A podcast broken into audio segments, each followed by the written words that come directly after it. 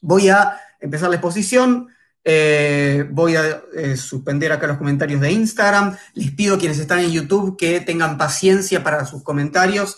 Todas las eh, preguntas, comentarios, conversaciones críticas las dejamos para el final, así yo puedo seguir el hilo de lo que preparé para hoy. van a ver que hay bastante trabajo detrás de esta charla y, quiero leer lo que ustedes tienen para decir, pero no lo podemos hacer si es al mismo tiempo. Así que les pido un momento de escucha de parte de ustedes, un momento de recepción. Vamos a ir trabajando con este cuadrito, pueden ir buscándolo en la página web, eh, este esquema. Y eh, cuando termine la parte más expositiva, voy a abrir eh, los comentarios en Instagram y voy a mirar lo que están poniendo en YouTube para que podamos conversar. Bien. Tema de hoy, Hegel, dialéctica del amo y el esclavo. Les propongo entonces articular la exposición en las siguientes secciones. 11 secciones preparé para esta exposición, es larga. ¿sí? La primera, ¿es verdad que es imposible leer a Hegel directamente? La segunda, la totalidad se piensa a sí misma. La tercera, al ritmo del 1, 2, 3. La cuarta, fenomenología del espíritu. La quinta sección, de la conciencia al encuentro de autoconciencias. La sexta sección, viva la alienación. La séptima, esclavos y revoluciones. La octava, la libertad se realiza. La novena, gozo por medio de un otro. Gozo por medio de un otro. La décima sección, la angustia es liberadora. Y la undécima y última sección, el trabajo dignifica. Son 11 secciones.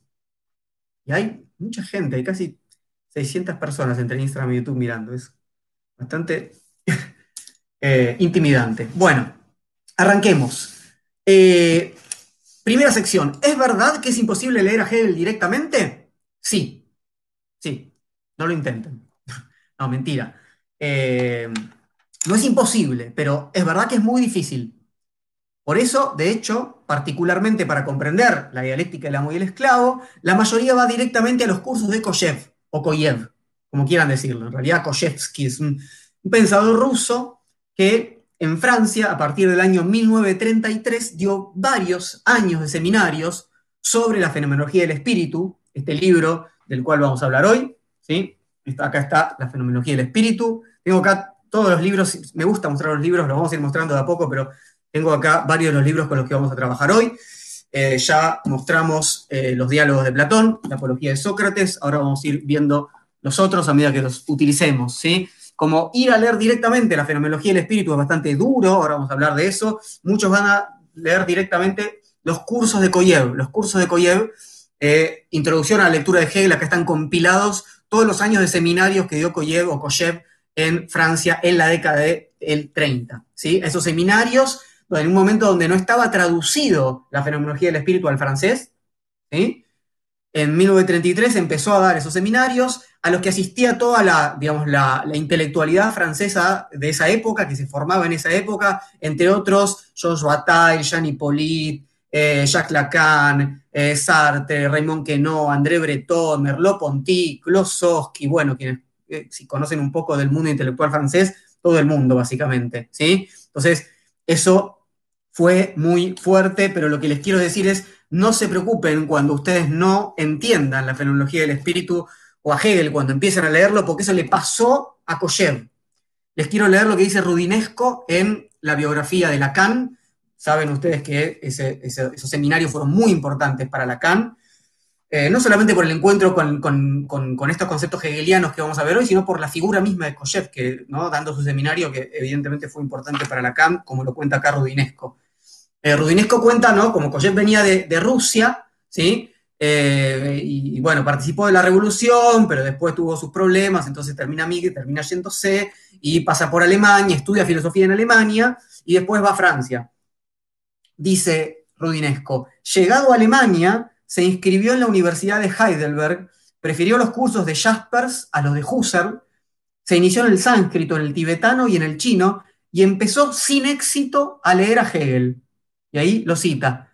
Koyev dijo, leí cuatro veces, leí cuatro veces y de cabo a rabo la fenomenología del espíritu. Me encarnizaba, no entendí una palabra.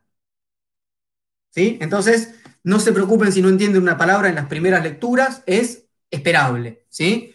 Veamos cómo le fue a otros lectores famosos. Hoy subimos un pequeño, un pequeño fragmento de una carta que mandó el Che Guevara en 1965 a Armando Hart, que era el ministro de Educación de Cuba, mientras el Che Guevara estaba en Tanzania, después de su fallido intento en el Congo de guerrilla, eh, intentando, o sea, esperando a, ingresar clandestinamente a Bolivia, le escribe una carta a Armando Hart y dice esto. En este largo periodo de vacaciones, dice el Che, le metí la nariz a la filosofía, cosa que hace tiempo pensaba hacer. Me encontré con la primera dificultad. En Cuba no hay nada publicado si excluimos los ladrillos soviéticos que tienen el inconveniente de no dejarte pensar, ya que el partido lo hizo por ti y tú solo debes digerir. Como método es lo más antimarxista, pero además suelen ser muy malos, ¿no? Esos ladrillos soviéticos. Dice, la segunda dificultad, y no menos importante, fue mi desconocimiento del lenguaje filosófico. He luchado duramente con el maestro Hegel y en el primer round me dio dos caídas. Dice eh, el Che Guevara intentando leer directo, pasando por las intermediaciones, no solamente de Marx, sino del marxismo soviético, y leyendo directamente a Hegel y encontrándose con una pared. Dos caídas. Esta dificultad, esta dificultad en su escritura y en su forma de pensar, no se le escapaba tampoco a aquellos que despreciaban a Hegel, particularmente a su contemporáneo Schopenhauer. Arthur Schopenhauer, que era como el archienemigo de, Hegel, digamos, o por lo menos para, Schopenhauer, Hegel era su archienemigo, decía esto de la escritura de Hegel. Les leo de Schopenhauer, de Parerga y Paralipómena, que es una es una compilación, digamos, de sus textos sueltos, decía Schopenhauer. Me refiero a la pícara argucia de escribir oscura, es decir, incomprensiblemente, con lo que la verdadera artimaña está en disponer su galimatías de tal modo que el lector tenga que creer que si no lo entiende es debido a él, mientras que el escritor sabe muy bien que se debe a él mismo, ya que no tiene nada verdaderamente comprensible, es decir, claramente pensado que comunicar. Sin esa argucia, los señores Fichte y Schelling no habrían podido poner en pie su pseudo fama, dice Schopenhauer. Mas he sabido que nadie ha practicado la misma argucia tan descaradamente y en tan alto grado como Hegel.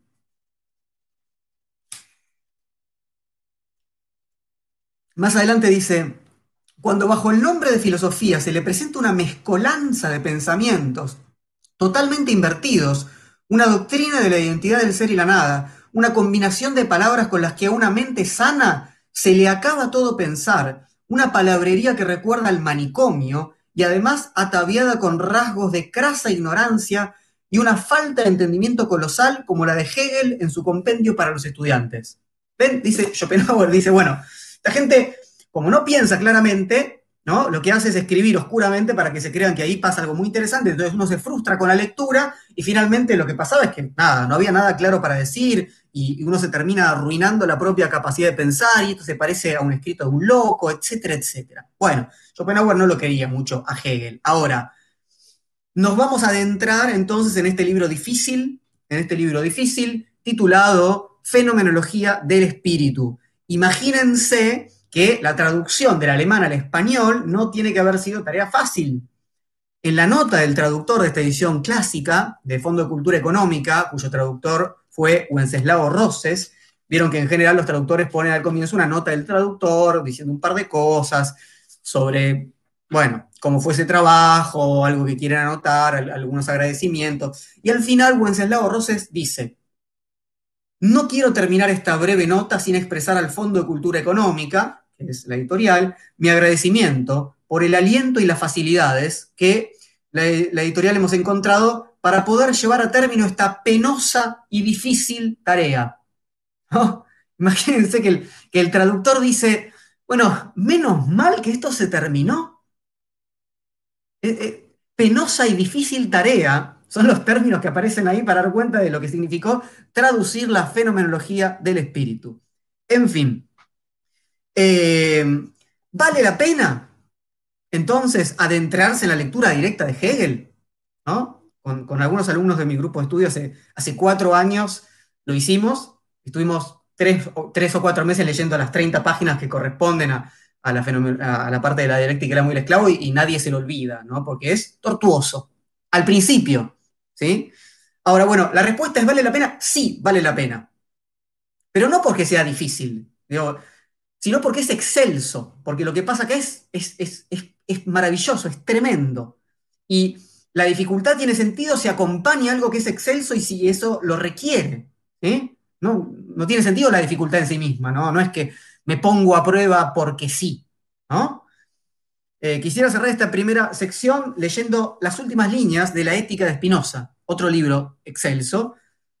Spinoza cierra, esta es la última oración de su gran obra, diciendo, todo lo excelso es tan difícil como raro, todo lo excelso es tan difícil como raro.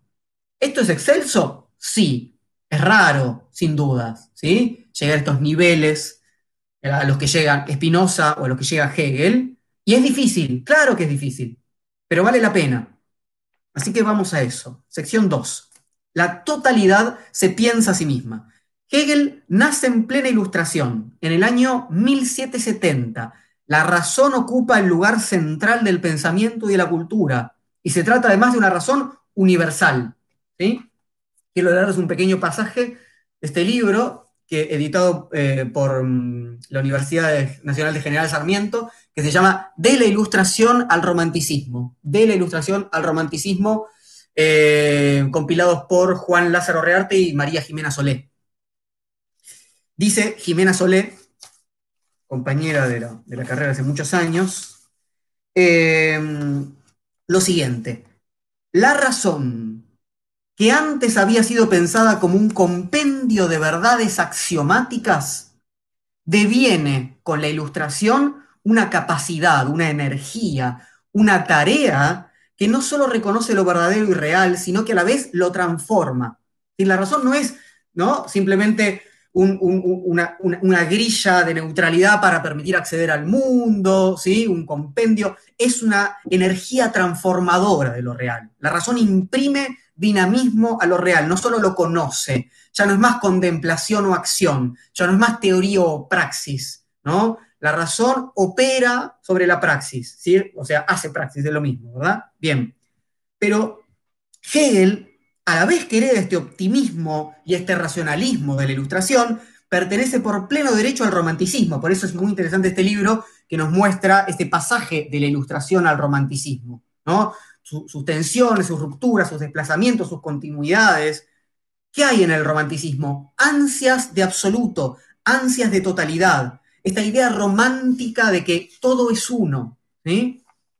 Entonces, la mejor manera de unificar esas dos herencias la racionalidad ilustrada y, las ansias de absoluto y de totalidad románticas, ¿no? Es lo que Hegel dice en los principios de la filosofía del derecho. Los, principios de la filosofía del derecho es, el último, es la última gran obra de Hegel, es su libro de filosofía política, ¿sí? Y, es maravilloso, eh, algún día quizás podamos hacer una charla sobre algunos pasajes, pero es muy interesante y realmente vale la pena la introducción es un, eh, digamos, el prefacio. Eh, hay una frase muy famosa que da cuenta de esta unión entre ilustración y romanticismo, es cuando Hegel dice, lo que es racional es real y lo que es real es racional. Es decir, que no hay nada de la realidad que no sea racional. Dijimos que todo es uno. Y ahora que esa realidad es una unidad fuera de la cual no hay nada, todo, ¿sí? fuera de la cual no hay nada, es la totalidad completa, no es un todo que después tiene otro más, no, no, es la totalidad, es racional. O sea que no hay nada irracional que exista o que pueda existir. O lo que es igual, hay una lógica presente en todo.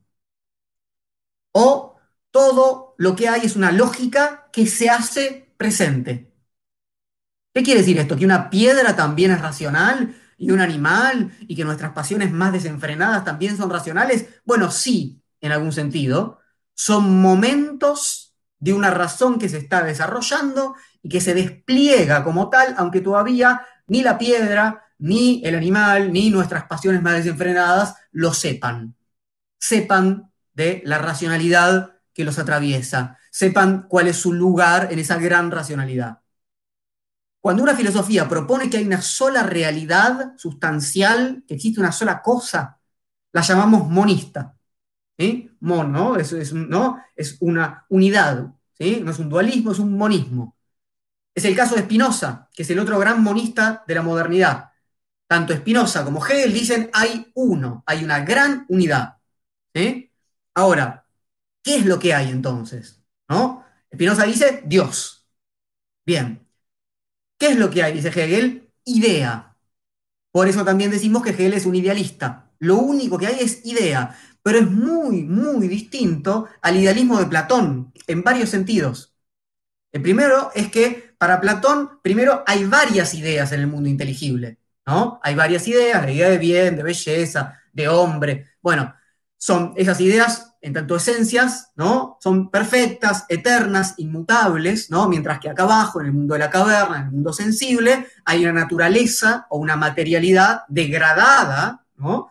respecto a la perfección del mundo metafísico de las ideas. Por eso Platón nos invita a salir de la caverna. En cambio, en Hegel no hay ideas, hay una sola. Dijimos que es un monismo, hay una sola, y no es eterna e inmutable como Platón. Se dan cuenta de que si todo lo que hay es idea, una, y es eterna e inmutable, sería una suerte de quietud absoluta. Existe una sola cosa y no cambia ni muere, ¿no? Es siempre igual, ¿Qué es eso? Una especie de nada. Entonces, la idea hegeliana deviene, es decir, se transforma, se niega, se despliega y se niega tanto, se transforma tanto, que llega a ser algo que no es más idea. Esto es, llega a ser naturaleza. Pero no se trata de una degradación como en Platón, ¿no? Sino es, la naturaleza es la misma idea, es lo único que hay, de hecho, un poco más perfecta que antes, porque en la naturaleza, esa idea que se transformó en naturaleza, gana la materialidad de lo concreto, que no tenía, mientras era idea, no había ¿no? mundo material, gana la multiplicidad de lo vivo. Y la naturaleza se va desarrollando, se va desplegando de modos cada vez más complejos hasta llegar a la naturaleza orgánica, o sea, la vida, y luego llega a ser algo más que todavía no era, o sea, espíritu. Ahí tienen la primera parte del cuadro, si lo tienen con ustedes, ¿no? La que está ahí arriba a la izquierda. Dice idea, naturaleza y espíritu. ¿Sí? Eh, el espíritu es la idea, o sea, es la razón que se transformó en naturaleza y ahora llega a ser ambas cosas a la vez. El espíritu, lo que llamamos espíritu, que es lo humano propiamente, es, ¿qué cosa? Naturaleza racional naturaleza e idea, o sea, nosotros. Si quieren decir alma y cuerpo, bueno, es una forma, ¿no? Mente y cuerpo, ese dualismo, idea pura sin cuerpo y luego naturaleza, cuerpo, materia, vida, organismo. Bueno, ¿qué somos nosotros? Su conjunción, su suma, su síntesis, espíritu. Si miran el cuadro, lo van a ver entonces ahí en la parte superior donde dice dialéctica de la idea, ¿no? Ahí arriba a la izquierda. Eh, voy a leer otra vez un fragmento que para mi gusto es eh, bastante claro de los principios de la filosofía del derecho. Son cinco líneas. Si se entienden estas cinco líneas, se entiende el sentido general de la filosofía hegeliana. Está en el prefacio y dice así, pues lo racional, que es sinónimo de, la idea, al llegar a su realidad, entra también en la existencia exterior. Vamos por partes. Entonces, lo racional, ¿qué es lo que existe? Idea. ¿Qué es la idea? Razón, es lo mismo. Hay razón. Ahora, se despliega, dice, cuando llega a su realidad, entra en la existencia exterior, o sea, se hace naturaleza. Se despliega en un reino infinito de formas, fenómenos y configuraciones y recubre su núcleo con una corteza multicolor en la que habita inmediatamente la conciencia. Es cuando la idea era razón abstracta, ¿eh? no había corteza multicolor. ¿Qué es la corteza multicolor? Las piedras, los arroyos, los árboles, los animales, la, naturaleza, ¿sí? La física con todas sus eh, complejidades, ¿no? Y es ahí, en esa naturaleza, donde va a aparecer la conciencia. Hegel dice pero que el concepto atraviesa esa corteza multicolor y esa conciencia para encontrar el pulso interior y sentirlo también palpitar en las configuraciones exteriores. Es decir, esa, ese núcleo racional abstracto que se realizó, se desplegó como naturaleza, como fisis, como materia, y donde va a aparecer la conciencia y que se llena de configuraciones maravillosas, una corteza multicolor, ¿no? De piedras, de árboles, de animales, etcétera, etcétera, de lluvia, todo lo que ustedes quieran, ahí donde va a aparecer la conciencia animal y luego humana, eso está pulsado, tiene el ritmo de la lógica, sigue siendo racional. Es la conciencia la que se va a dar cuenta de eso después de muchos pasos. Es la autoconciencia cuando pase, deje de ser conciencia, la que va a, llegar a ser razón y la que se va a dar cuenta de eso. Es decir, dijimos que la filosofía de Hegel es monista, o sea, hay una gran totalidad y nada más. Dijimos que es idealista, esa gran totalidad se llama idea. Y dijimos que es racionalista, esa idea es pura razón, pura lógica, la totalidad es racional. Ahora, falta otra etiqueta importante para definir la filosofía hegeliana, que es teleológica. Es decir, que como sucede con Aristóteles, la realidad se dirige, se despliega, se encamina hacia su finalidad, hacia su objetivo, hacia su telos. Es como la semilla que se dirige a ser árbol. Es algo que está en estado embrionario y tiene que desarrollarse, desplegarse, planificarse, realizarse, llegar a su verdad. Uno no diría que la verdad, ¿no? Si, uno tiene la semilla, está en su momento de mayor verdad. Tiene que llegar a ser árbol. ¿Sí? Entonces miren otra vez la parte primera del cuadro. ¿sí? Por eso dijimos que a diferencia de Platón, la idea misma, que es puro ser, como al principio, ¿no? que sería la semilla, se despliega hasta transformarse en su verdad, concepto. Es decir, es el ser racionalizado, un concepto, ¿no? es una, es una racionalización ¿no? de lo que es. Y luego se transforma en lo que ella no es, naturaleza, o sea, materia, hasta que llega a la verdad de la naturaleza, el momento más alto de la naturaleza, que es la naturaleza orgánica, o sea, la vida.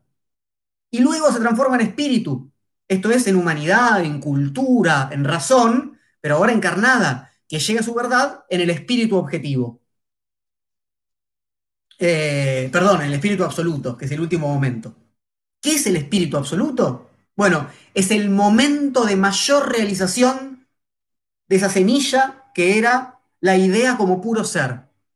¿Y qué encontramos ahí ese momento de mayor plenitud y maduración última de la idea encarnada como espíritu?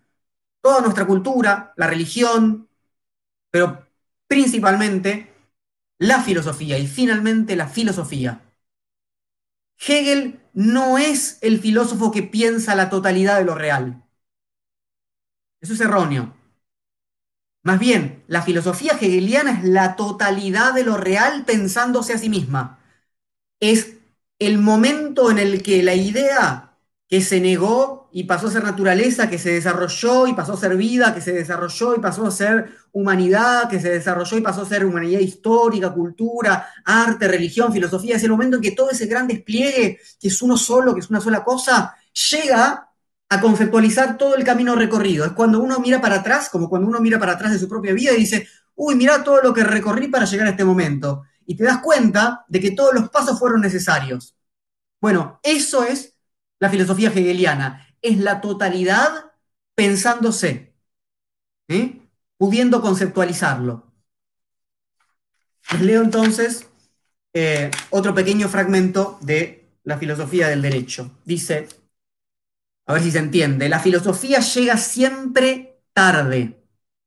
En cuanto pensamiento del mundo aparece en el tiempo solo después que la realidad ha consumado su proceso de formación y se haya ya lista y terminada.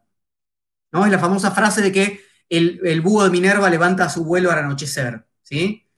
Una vez que la realidad se desplegó, recién se puede hacer filosofía, porque es la realidad que se está pensando a sí mismo. La filosofía no es otra cosa que la realidad. La filosofía es el último momento de la realidad, cuando puede conceptualizarse, cuando puede pensarse. Y Hegel es el escriba, digamos, es una especie de medium, como todos los que, los que estamos acá y todo lo que hay acá, que estamos en esa gran unidad que llamamos idea. Es un delirio maravilloso, maravilloso. Bueno, siguiente sección, al ritmo del 1, 2, 3.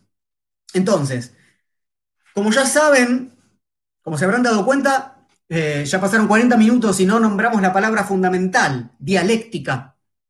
¿Qué es la famosa dialéctica hegeliana?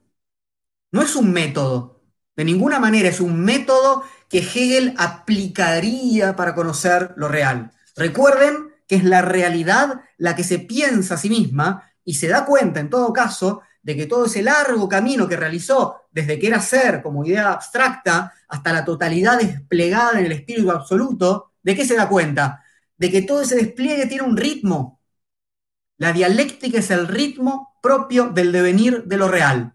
Es la lógica con la que todo se mueve para ir avanzando hacia donde debe llegar. ¿No? En tanto, hay un objetivo, hay un telos, ¿no? hay una maduración.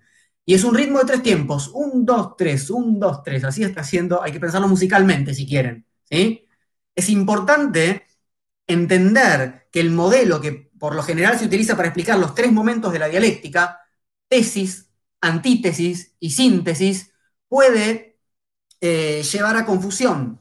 ¿Por qué puede llegar a confusión?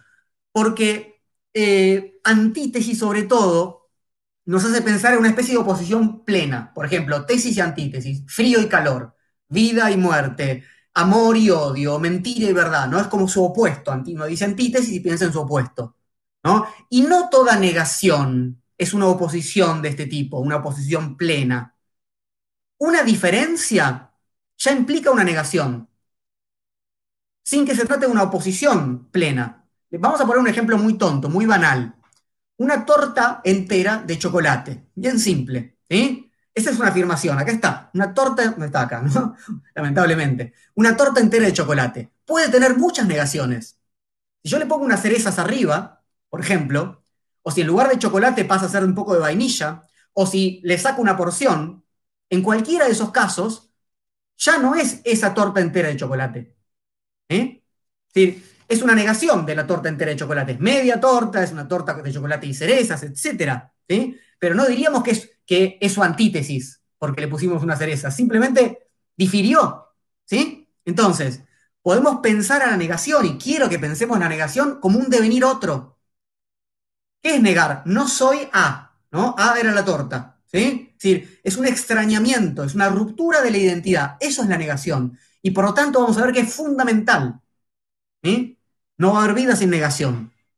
Por eso es preferible nombrar los tres momentos de la dialéctica como afirmación, negación, teniendo en cuenta que negación es, puede ser oposición, pero también puede ser diferencia, y síntesis superadora. Ese también es problemático llamarlo síntesis, pero a mí me, resulta todavía en español el concepto más claro, síntesis superadora, porque el tercer tiempo mantiene los otros dos. Mantiene la afirmación, lo que se afirmó y lo que se negó. Y implica una negación de la, de la negación, una negación del tiempo 2, pero que supera la posición primera. Es lo que Hegel llama la Aufhebung. Entonces, pensemos esto en, eh, en la dialéctica de la idea, así podemos meternos en lo que más nos interesa. ¿sí? Los dos primeros momentos siempre están contenidos en el tercero, no se pierden. En Hegel no se pierde nada. ¿Por qué? Porque no hay afuera. Todo queda contenido. Nos vamos comiendo cada vez más porciones hasta llegar a una gran totalidad donde está todo. Entonces, nosotros tenemos tres momentos como siempre. Idea, naturaleza y espíritu son los tres grandes momentos de la dialéctica total, completa, la dialéctica que llamamos dialéctica de la idea. ¿sí? Entonces, piénsenlo, eh, y esto está lleno, esta, esta, gran dialéctica que tiene acá arriba a la izquierda, ven, idea, naturaleza y espíritu, tiene cada una dentro de sí una dialéctica más pequeña, ser, esencia y concepto, la naturaleza tiene una dialéctica que es mecánica, física y orgánica, ¿no? que es la, la vida, y el espíritu también tiene tres momentos, subjetivo, objetivo y absoluto. Y esto, cada uno de estos momentos tiene otros tres momentos adentro y otros tres momentos adentro. Es, como, ¿vieron esa lógica fractal? ¿no? De, eh, quienes creen que efectivamente, ¿no? Eh, la naturaleza, uno pone un microscopio, ¿no? Y hay formas fractales, hay un modelo matemático que es igual, ¿no? Eh, en su lógica, micro que macro, ¿sí? Bueno, algo de eso, ¿no? Que, en, una, en una célula, ¿no? Hay una forma fractal igual que hay una galaxia. Bueno, así hay que pensar la dialéctica hegeliana, ¿sí? Afirmación, negación y superación en escalas muy, muy, muy pequeñas y en escalas muy grandes. Lo que tienen acá al comienzo es la dialéctica más grande pensable, ¿sí? Bien, entonces, nos metemos en la obra, la fenomenología del espíritu, su primera gran obra.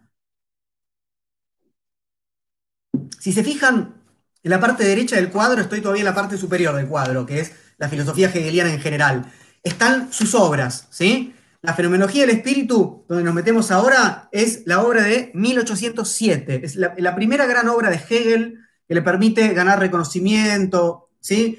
Después van a ver que arriba dice Ciencia de la Lógica, que es la obra donde Hegel efectivamente habla de la dialéctica, es un libro posterior y tiene que ver con la dialéctica de la idea, es, un libro más, mucho más abstracto. Y la Enciclopedia de las Ciencias Filosóficas que muestra todo el sistema. Y no está nombrado acá, el otro libro, son cuatro libros los, fundamentales de Hegel, ¿sí? El de la dialéctica o la ciencia de la lógica, el de filosofía política, que es principio de la filosofía del derecho, el que tiene todo el sistema, que es la enciclopedia de las ciencias filosóficas, que preparó para sus alumnos, y el nuestro, que en realidad es el primero, cronológicamente, ¿no? Es el que primero escribió Hegel, pero que en la dialéctica es el último momento. ¿Por qué? Porque para que haya espíritu, tiene que haber habido antes idea y naturaleza. Recordemos que el espíritu es la síntesis superadora, la superación que incluye los otros dos momentos. Bien, entonces, es el desarrollo de la última parte, ¿qué es el espíritu? El desarrollo de la última parte del devenir de la idea. Desde que acaba de dejar de ser simple naturaleza y comienza a ser propiamente humanidad, hasta que llega a ser filosofía. ¿Qué tenemos acá en este libro? El despliegue del humano, nuestra vida, desde los momentos más primitivos, si me permiten el término, porque es un término bien hegeliano, es decir, donde todavía somos animalitos, hasta que empezamos a humanizarnos, hasta que empieza la historia propiamente dicha, hasta que empieza la cultura propiamente dicha, hasta que empiezan nuestras instituciones, la familia, los pueblos, la ciencia, la religión, el arte, la filosofía, ¿sí? O sea, todo eso está acá. Y por eso es quizás la más leída junto con la política, ¿no? Con el texto político, porque habla de nuestra existencia. ¿Eh?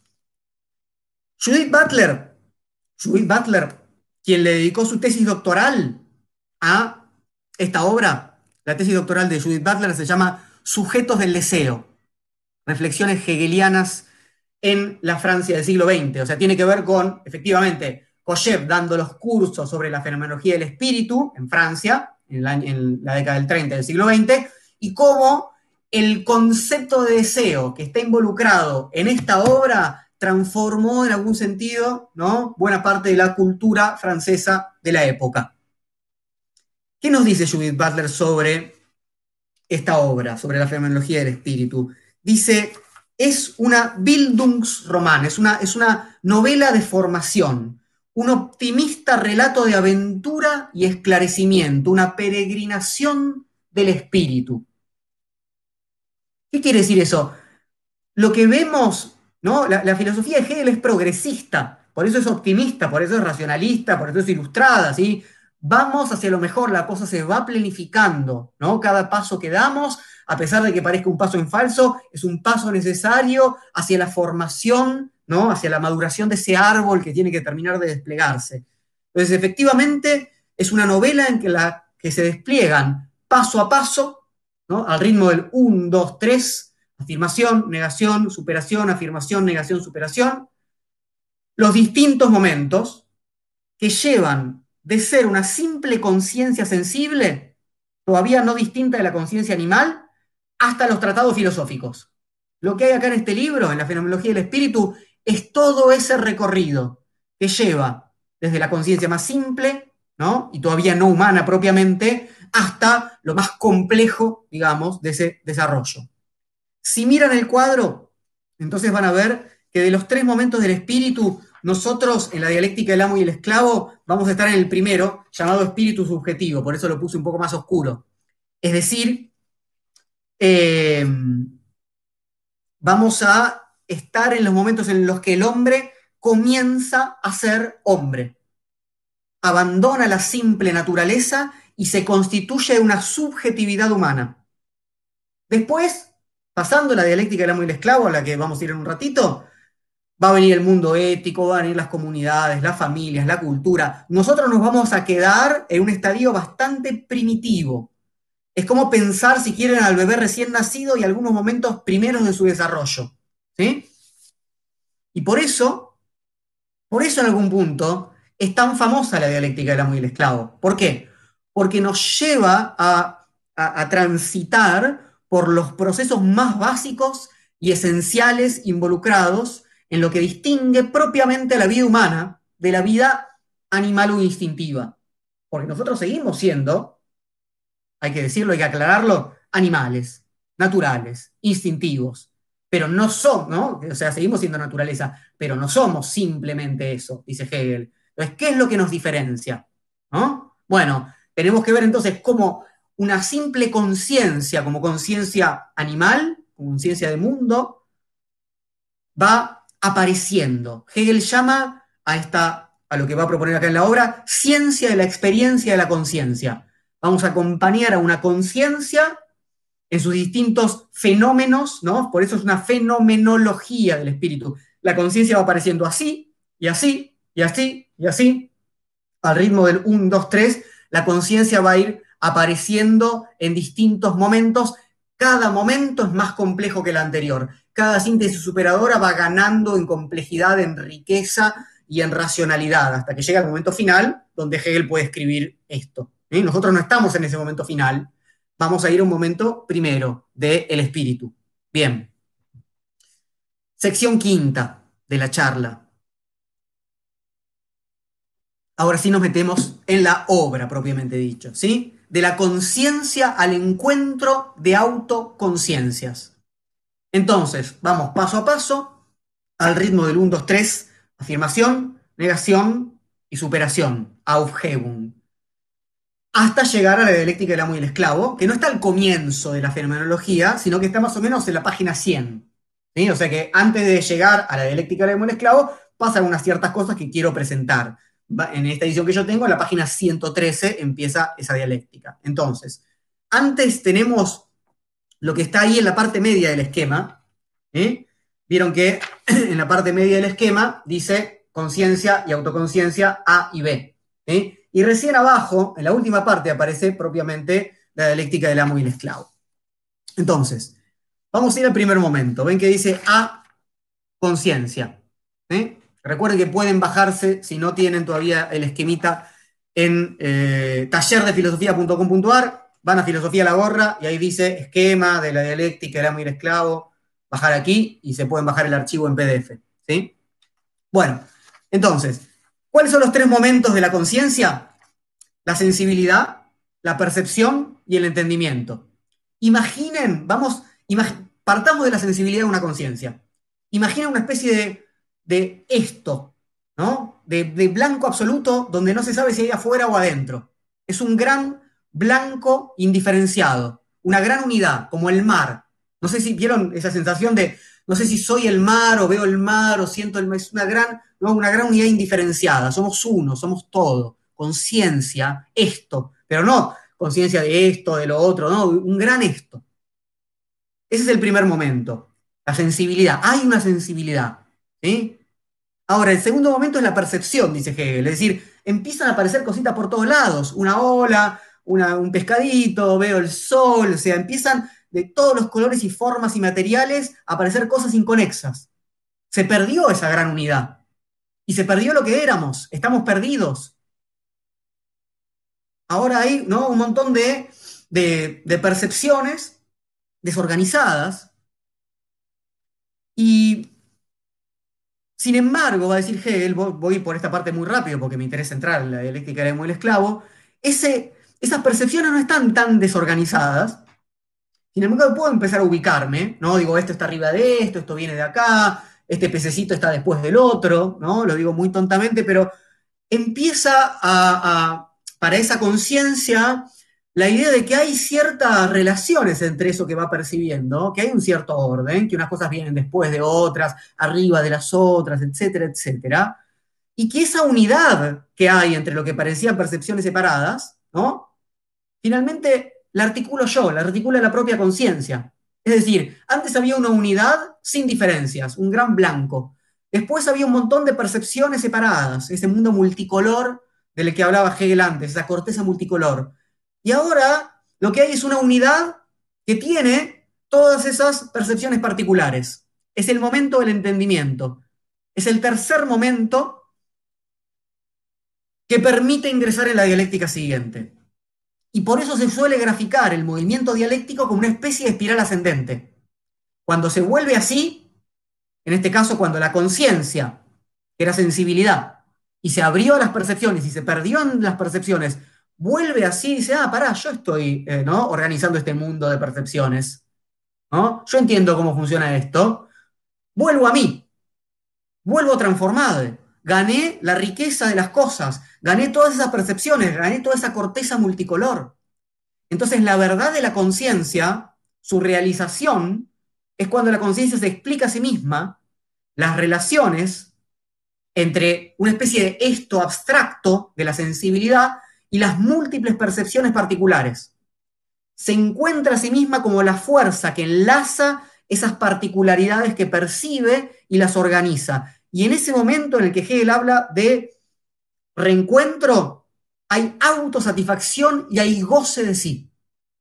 Es la primera vuelta, es el primer rulito que recorremos en la fenomenología del espíritu. De la sensibilidad al entendimiento. Había conciencia, después apareció un mundo de percepciones y ahora hay conciencia de mundo medianamente organizado. Y ese volver a mí, pero atravesando el mundo, me satisface. Se los leo en la fenomenología. Hegel dice,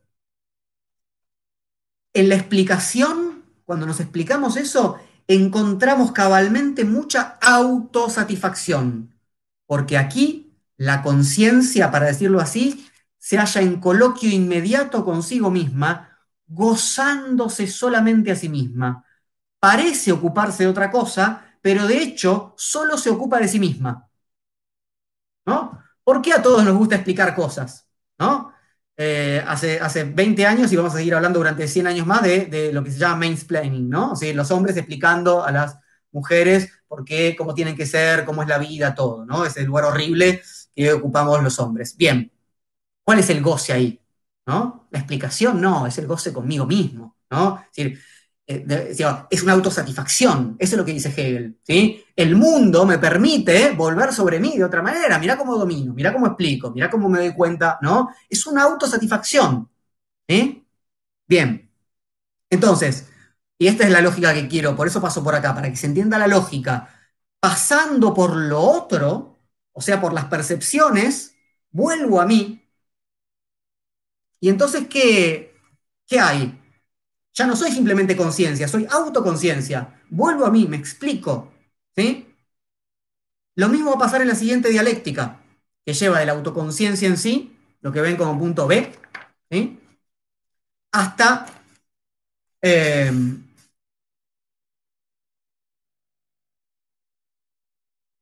el yo y la apetencia, que son los tres momentos de esa dialéctica segunda. Entonces, em, partimos, estamos ahora en el punto B, autoconciencia. Ya no es simplemente una conciencia que percibe y que después volvió así. Ya volvió así, con lo cual es una autoconciencia. Está todo el tiempo pasando por el mundo y volviendo así. Es reflexiva. Bien. Entonces, ¿Cómo lo llama Hegel ahí? La autoconciencia en sí. ¿Qué quiere decir en sí? Que está cerrada, que es en sí. Es como, eh, es el momento del yo soy yo. Es el momento cartesiano, ¿no? Es el cogito cartesiano, está cerrada sobre sí. Pero por suerte, para decirlo rápidamente, esa, esa autoconciencia no está sola en el mundo, como Descartes lo propone, ¿no? No importa si hay mundo, dice Descartes, ¿no? ¿Qué sé yo? Si hay mundo, si tengo brazos o piernas, si estoy vivo o muerto, soy un cógito. No, hay vida, y la vida irrumpe, ¿no? Uno puede hacerse el solipsista y de pronto, ¿no? Viene un pájaro y te caga en el medio de la cabeza. La vida irrumpe, viene la lluvia y te moja, etcétera, etcétera.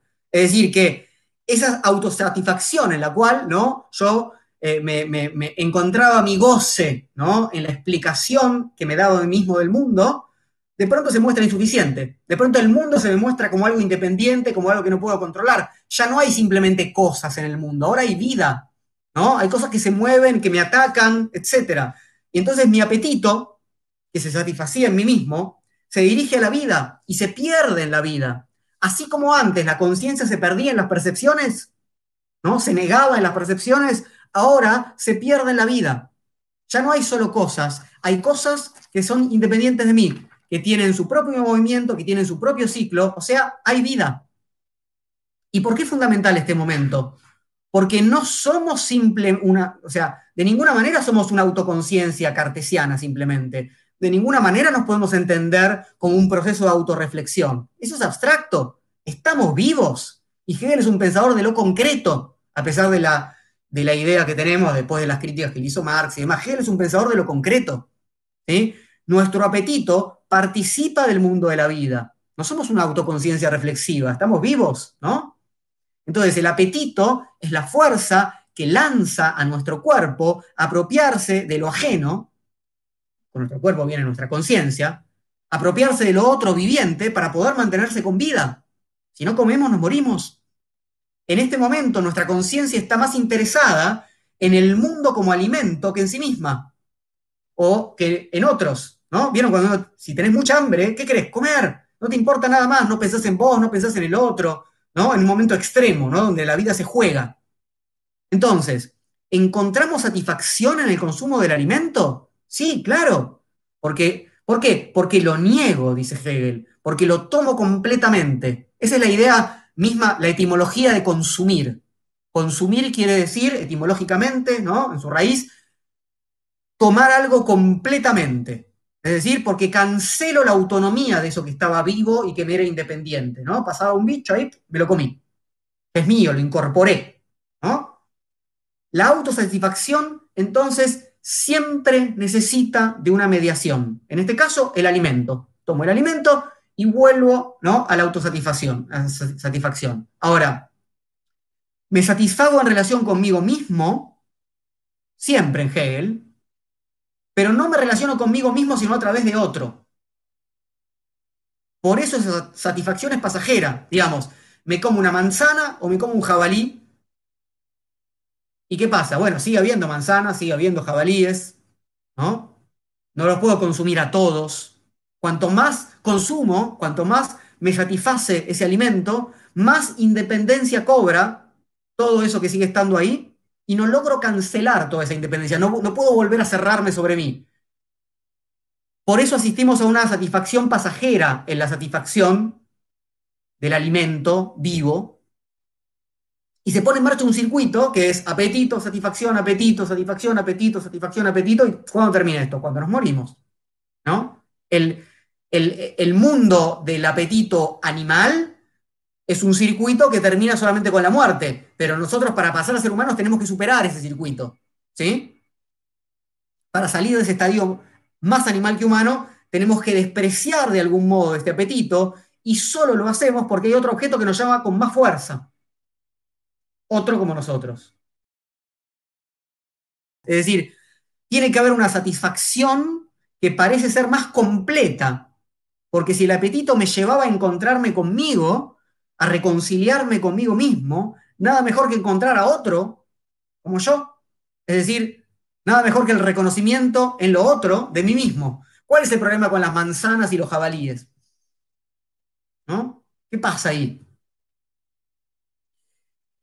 Necesito de algo que efectivamente me niegue a mí mismo como yo quiero negar al otro necesito de una paridad, necesito satisfacerme en algo que sea un desafío mayor.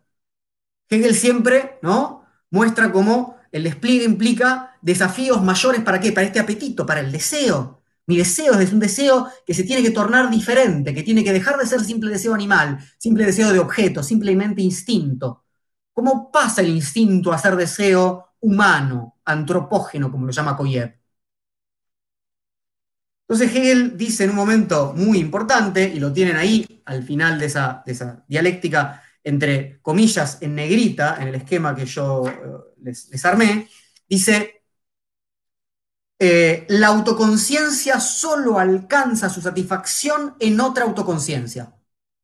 Es decir, no me sirve, ¿no? No me sirve una satisfacción que sea solamente de objeto. ¿eh? No me sirven más manzanas, más jabalíes, no importa, cuanto más tenga y más tenga y más tenga y más tenga, no me sirven como tales. Esto lo sabemos en relación a, los objetos de consumo, eh, donde el otro ya está siempre presente. Ahora, en este caso estamos hablando todavía de cosas naturales, de vida, ¿sí? Entonces, fíjense en el esquema. En el esquema, cuando llegan ahí a la autoconciencia solo alcanza su, su satisfacción en otra autoconciencia, recién ahí comienza en la última parte del cuadro la dialéctica del señor y el siervo, la dialéctica del amo y el esclavo. Recién ahí al final, es el último tercio del cuadro. Entonces, estamos a las puertas de la llamada dialéctica del amo y el esclavo, que como verán, es el resultado del primer encuentro entre dos autoconciencias. Eso es lo que vamos a ver. Como no me alcanza ¿no? con un jabalí o con una manzana, con un animal, con una planta, con con alimento, como, como mi apetito no se sacia ahí, como hay apetito no de más de lo mismo, de más de otra cosa. ¿eh? Entonces, el siguiente paso va a ser qué pasa con el apetito o con el deseo en el sentido de un encuentro con un otro. Pero antes de meternos ahí, dos cuestiones quiero pensar con ustedes. Eso nos lleva a la sección sexta de la charla que le puse como título Viva la alienación viva la alienación. ¿Por qué? Porque como vimos, el segundo momento de la dialéctica, de todas las dialécticas, es la negación, ¿no? El 2, 1, 2, 3, ¿sí? Y no es necesariamente nuestra antítesis entendida como un contrario absoluto, sino que es una diferencia, una otredad, una extranjerización, una alienación. Implica que lo que era en sí, que lo que era cerrado sobre sí, que mi identidad, es abierto a lo otro, es decir, se aliena, se extranjeriza, se pierde. Es el momento en que no puedo más afirmar yo soy yo, en el que se niega esa razón. Y eso otro pueden ser las cosas de las percepciones, como vimos, ¿no? Yo estaba flotando en un esto indiferenciado y de pronto aparecen cosas, ¿no? Para la conciencia, esas percepciones son lo otro. O para la autoconciencia, es la vida lo otro. O si ya hay una autoconciencia que se satisface en la vida, ¿qué es lo otro? Un otro como yo, otra autoconciencia viva. Es decir, los otros pueden ser muchos. Los otros pueden ser muy distintos. Lo importante es que este momento de negación, este segundo momento de la dialéctica es fundamental. Si no existiera, nos quedaríamos en el primer momento. ¿No? Nos quedaríamos en la identidad, lo que Hegel llama el universal abstracto. Piensen en el, cuadro principal de la dialéctica. Si la idea no se negara, ¿no? Si la idea no se negara como tal, no, se perdería en la naturaleza, no se desconocería primero en la naturaleza para después reencontrarse. Sin negación no hay movimiento, hay una identidad fija. Yo soy yo y así está bien. Digo, vieron que nos pasa a nosotros, pero en general les pasa a otros, ¿no? Guiño, que nadie quiere salir de su identidad, ¿no? Claramente nos pasa a todos, ¿sí? Dice, no, esto está bien así, ¿para qué pensar tanto? ¿Para qué complicar? Bueno, a, los filósofos nos pasa que, las personas que se resisten a, querer acompañar un pensamiento extraño dicen, eh, ¿para qué tanto quilombo ya, no, esto es así y así está bien, ¿no? Bueno, eso es en sí, ¿no? No quiere saber nada de ningún otro discurso. Bueno, ¿qué, ¿qué no quiere? Negarse, ¿por qué? Porque tiene miedo, ¿por qué? Porque ¿qué pasa en la negación? Uno se pierde, se aliena, se extranjeriza, se encuentra con otro, se complejiza. Es indispensable si no, no hay cambio. Yo es un otro, decía Rambo. Y eso es terrible y es maravilloso y intenso a la vez. Es perderse, es extraviar la identidad. Pero para volver a ella de forma enriquecida, ¿no? Un, dos, tres. Uno, estoy en mí mismo. Dos, me encuentro con un otro, cosa, animal o persona, no importa, un otro. Me abre, me transforma. Cuando vuelvo a mí, ya no soy yo. No puedo más volver. Vuelvo de forma enriquecida. Y esto es siempre algo de lo que me doy cuenta al final, porque recuerden que al final yo conceptualizo. Esto es como, no sé si conocen, si recordarán ese discurso que dio Steve Jobs en la Universidad de Stanford, eh, frente a todos los graduados, Steve Jobs ya, ¿no? este hombre gran, hombre exitoso ¿no? de Apple, diciendo, bueno, yo no, no, soy como ustedes, yo no me gradué, yo me perdí, yo, pero finalmente esa, esa pérdida, esas aventuras de, ser un emprendedor y demás, de salir del camino trazado, ¿no? es un discurso autocelebratorio, eso es Hegel. Dice, eso permitió que me haya transformado en quien soy. ¿no? Les dice Steve Jobs, que no está graduado, lo que se están graduando, diciendo, ¿quién es más piola? ¿No? El que salió del, camino de la identidad para volver así de otro modo. Claro, dice, dice Jobs, pero eso te das cuenta al final, cuando triunfaste. Bueno, es un discurso bastante nefasto en algún sentido, pero eso es Hegel. Es decir, no, creas que estás perdido porque ese, eh, ese momento de alienación, ese momento de extrañamiento es necesario para un crecimiento.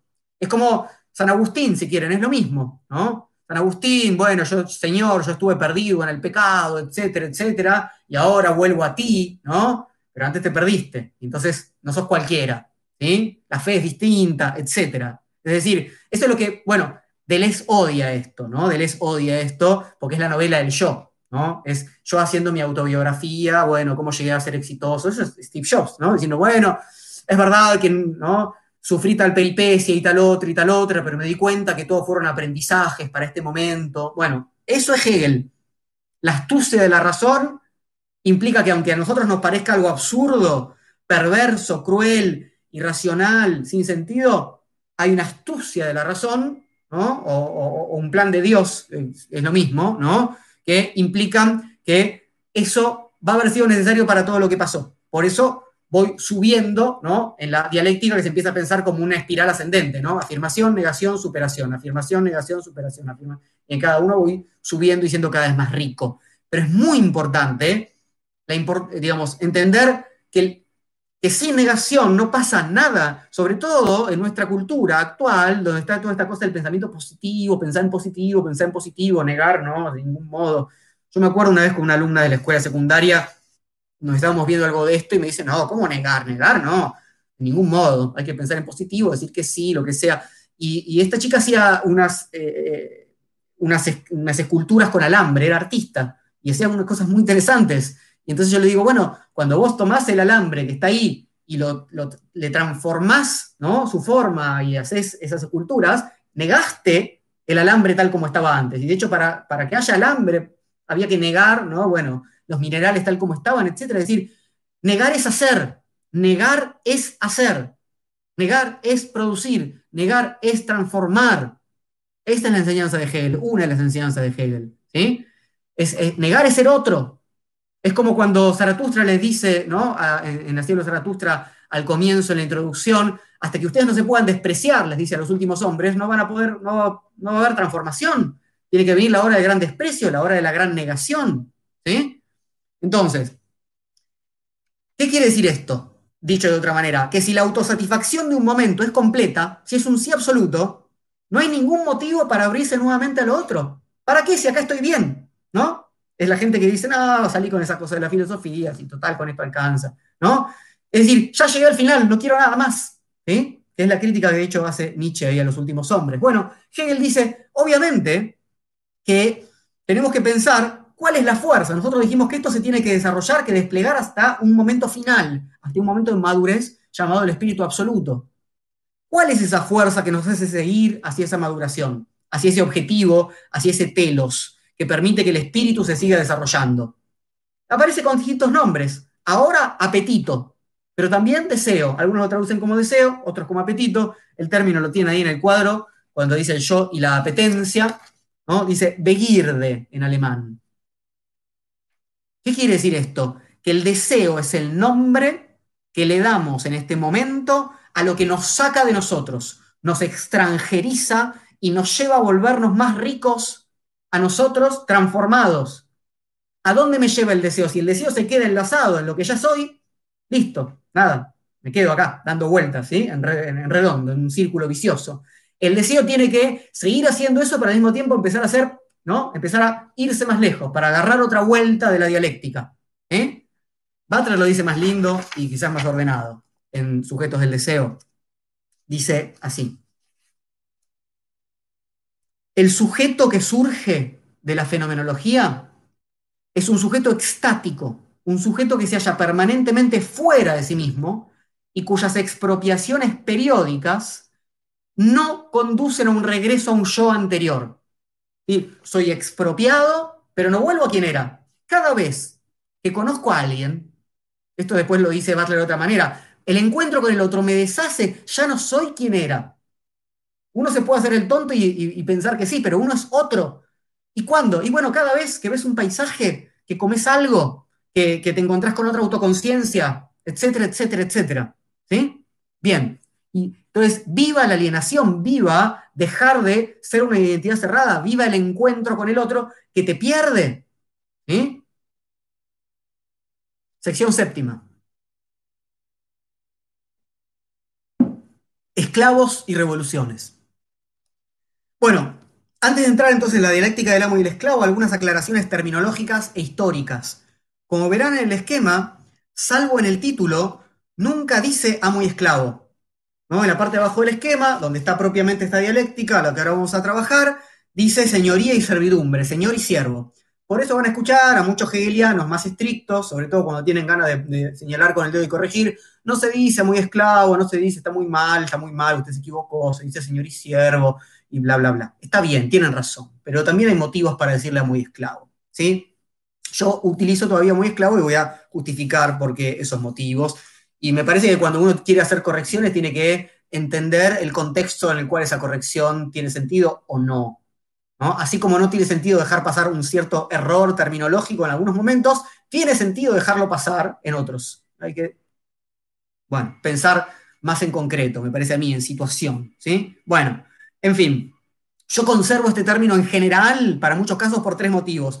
El primero es que es más conocido. Si yo digo dialéctica del amo y el esclavo, muchas más personas entienden y están invitadas a una charla que si digo señor y siervo. Bien. Y aunque pueda inducir error, es mejor preguntarse entonces cuándo y por qué vale la pena indicar la diferencia entre amo y esclavo, señor y siervo. En segundo lugar, utilizo este término porque es el que Koyev o Koyev utiliza. ¿sí? Koyev o Koyev habla de amo y esclavo. ¿Bien? Y en tercer lugar, y más importante, porque hay elementos históricos suficientes para pensar que Hegel se inspiró para escribir esta sección de la fenomenología del espíritu en la revolución de los esclavos haitianos,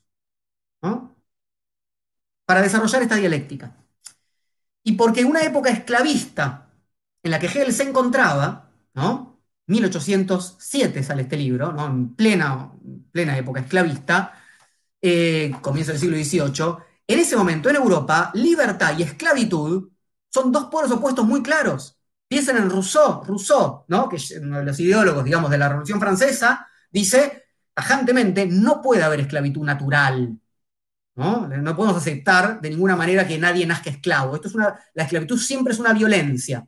Lo que hay naturalmente en nosotros es libertad. Y se, pone la esclavitud como la antítesis absoluta de la libertad. Pero mientras los europeos dicen eso, esclavizan como nunca, ¿no?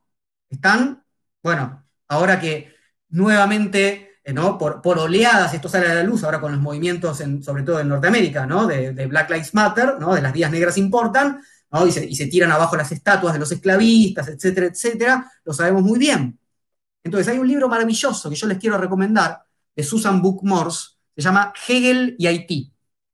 Hegel, Haití y la historia universal. Permítame leerles esto. Ni entramos todavía en la dialéctica, no importa. Eh, dice, la paradoja entre el discurso de la libertad y de la práctica de la esclavitud marcó el ascenso de las naciones de Occidente en la economía global de principios de la edad moderna. El ejemplo más temprano es el de los holandeses.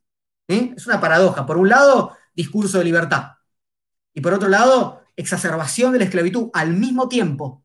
¿eh? Entonces, eh, de hecho, habla ahí Susan Bookmore de los holandeses, piensen en Spinoza, ¿no? Su familia se fue a Holanda, a Ámsterdam, ¿no? Justamente porque ahí había cierta situación liberal que permitía que los judíos pudieran vivir su vida, ¿no? Bueno, en fin. Y al mismo tiempo, sociedad esclavista. Hegel siguió el despliegue de la revolución haitiana a través del periódico Minerva. Acá está toda la documentación, es muy interesante esta investigación, se las recomiendo mucho si no la conocen. Durante los años 1804 y 1805. ¿Y cuándo escribe la dialéctica? Entre 1805 y 1806. La dialéctica que llama de señoría y servidumbre. Entonces Susan Bookmores dice esto, y es maravilloso, dice, bueno, para los intelectuales que leen a Hegel, ¿quién lee a Hegel? Un intelectual, ¿no? La idea de la dialéctica del señor y el siervo, ¿de dónde puede venir? De otros intelectuales o de la Revolución Francesa. Es decir, la, la dialéctica del amo y el esclavo es el momento de liberación de la humanidad. Es el momento donde pasamos de la animalidad instintiva a el hombre como libre. Nos liberamos, ahora lo vamos a ver de qué manera, ¿no? Y entonces, ¿quién lleva el estandarte de esa liberación universal de la humanidad? Europa y la Revolución Francesa. Y intelectualmente, ¿dónde lo vemos? Bueno, en Hegel, por ejemplo, acá. Y Susan Bookmore dice, esperen, esperen, por ahí puede ser que sea el movimiento real que hicieron los esclavos haitianos liberándose de sus opresores, el que hizo que este blanco llamado Hegel en Europa, leyéndolo en los periódicos, dijera, ah, mirá, qué interesante, cómo el hombre se hace hombre, realiza su libertad en los hechos. Por eso es muy importante seguir hablando de dialéctica del amo y el esclavo, más allá de entender la terminología específica de Hegel. ¿sí? Bien, entonces,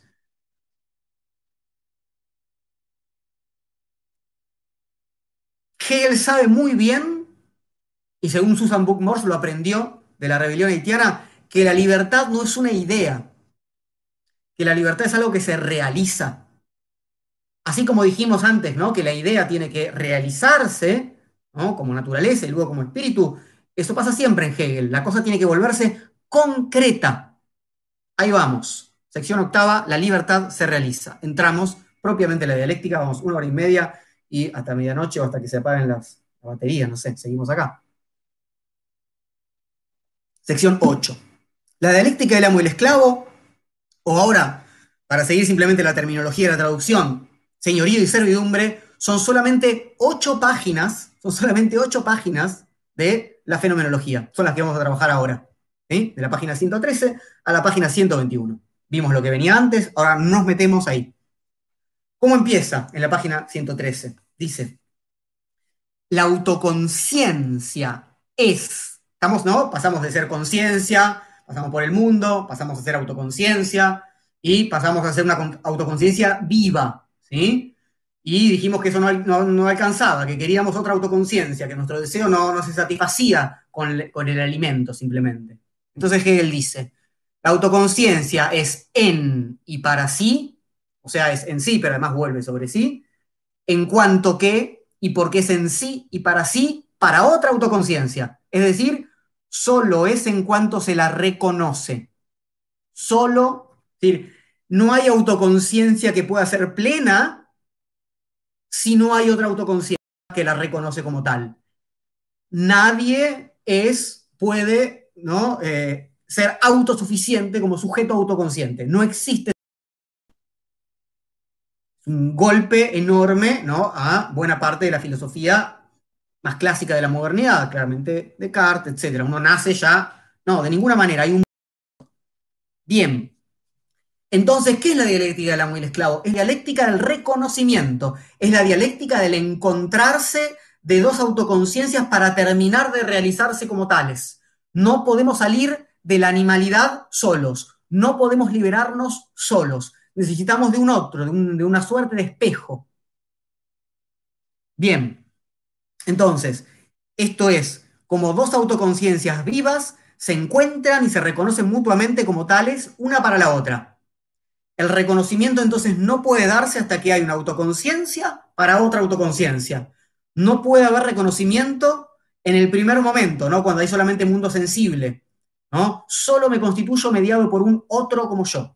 Entonces, el primer momento, como ven en el esquema, es lo que Hegel llama la autoconciencia duplicada. ¿no? Ya estoy en la parte baja del esquema. El primer momento de, esta dialéctica, de señoría y servidumbre, es la autoconciencia duplicada, o sea, cuando aparece otra. Ya no hay una sola y un mundo vivo, ya hay una especie de duplicidad. Bueno, ¿qué quiere decir esto? Bueno, básicamente hay otro como yo.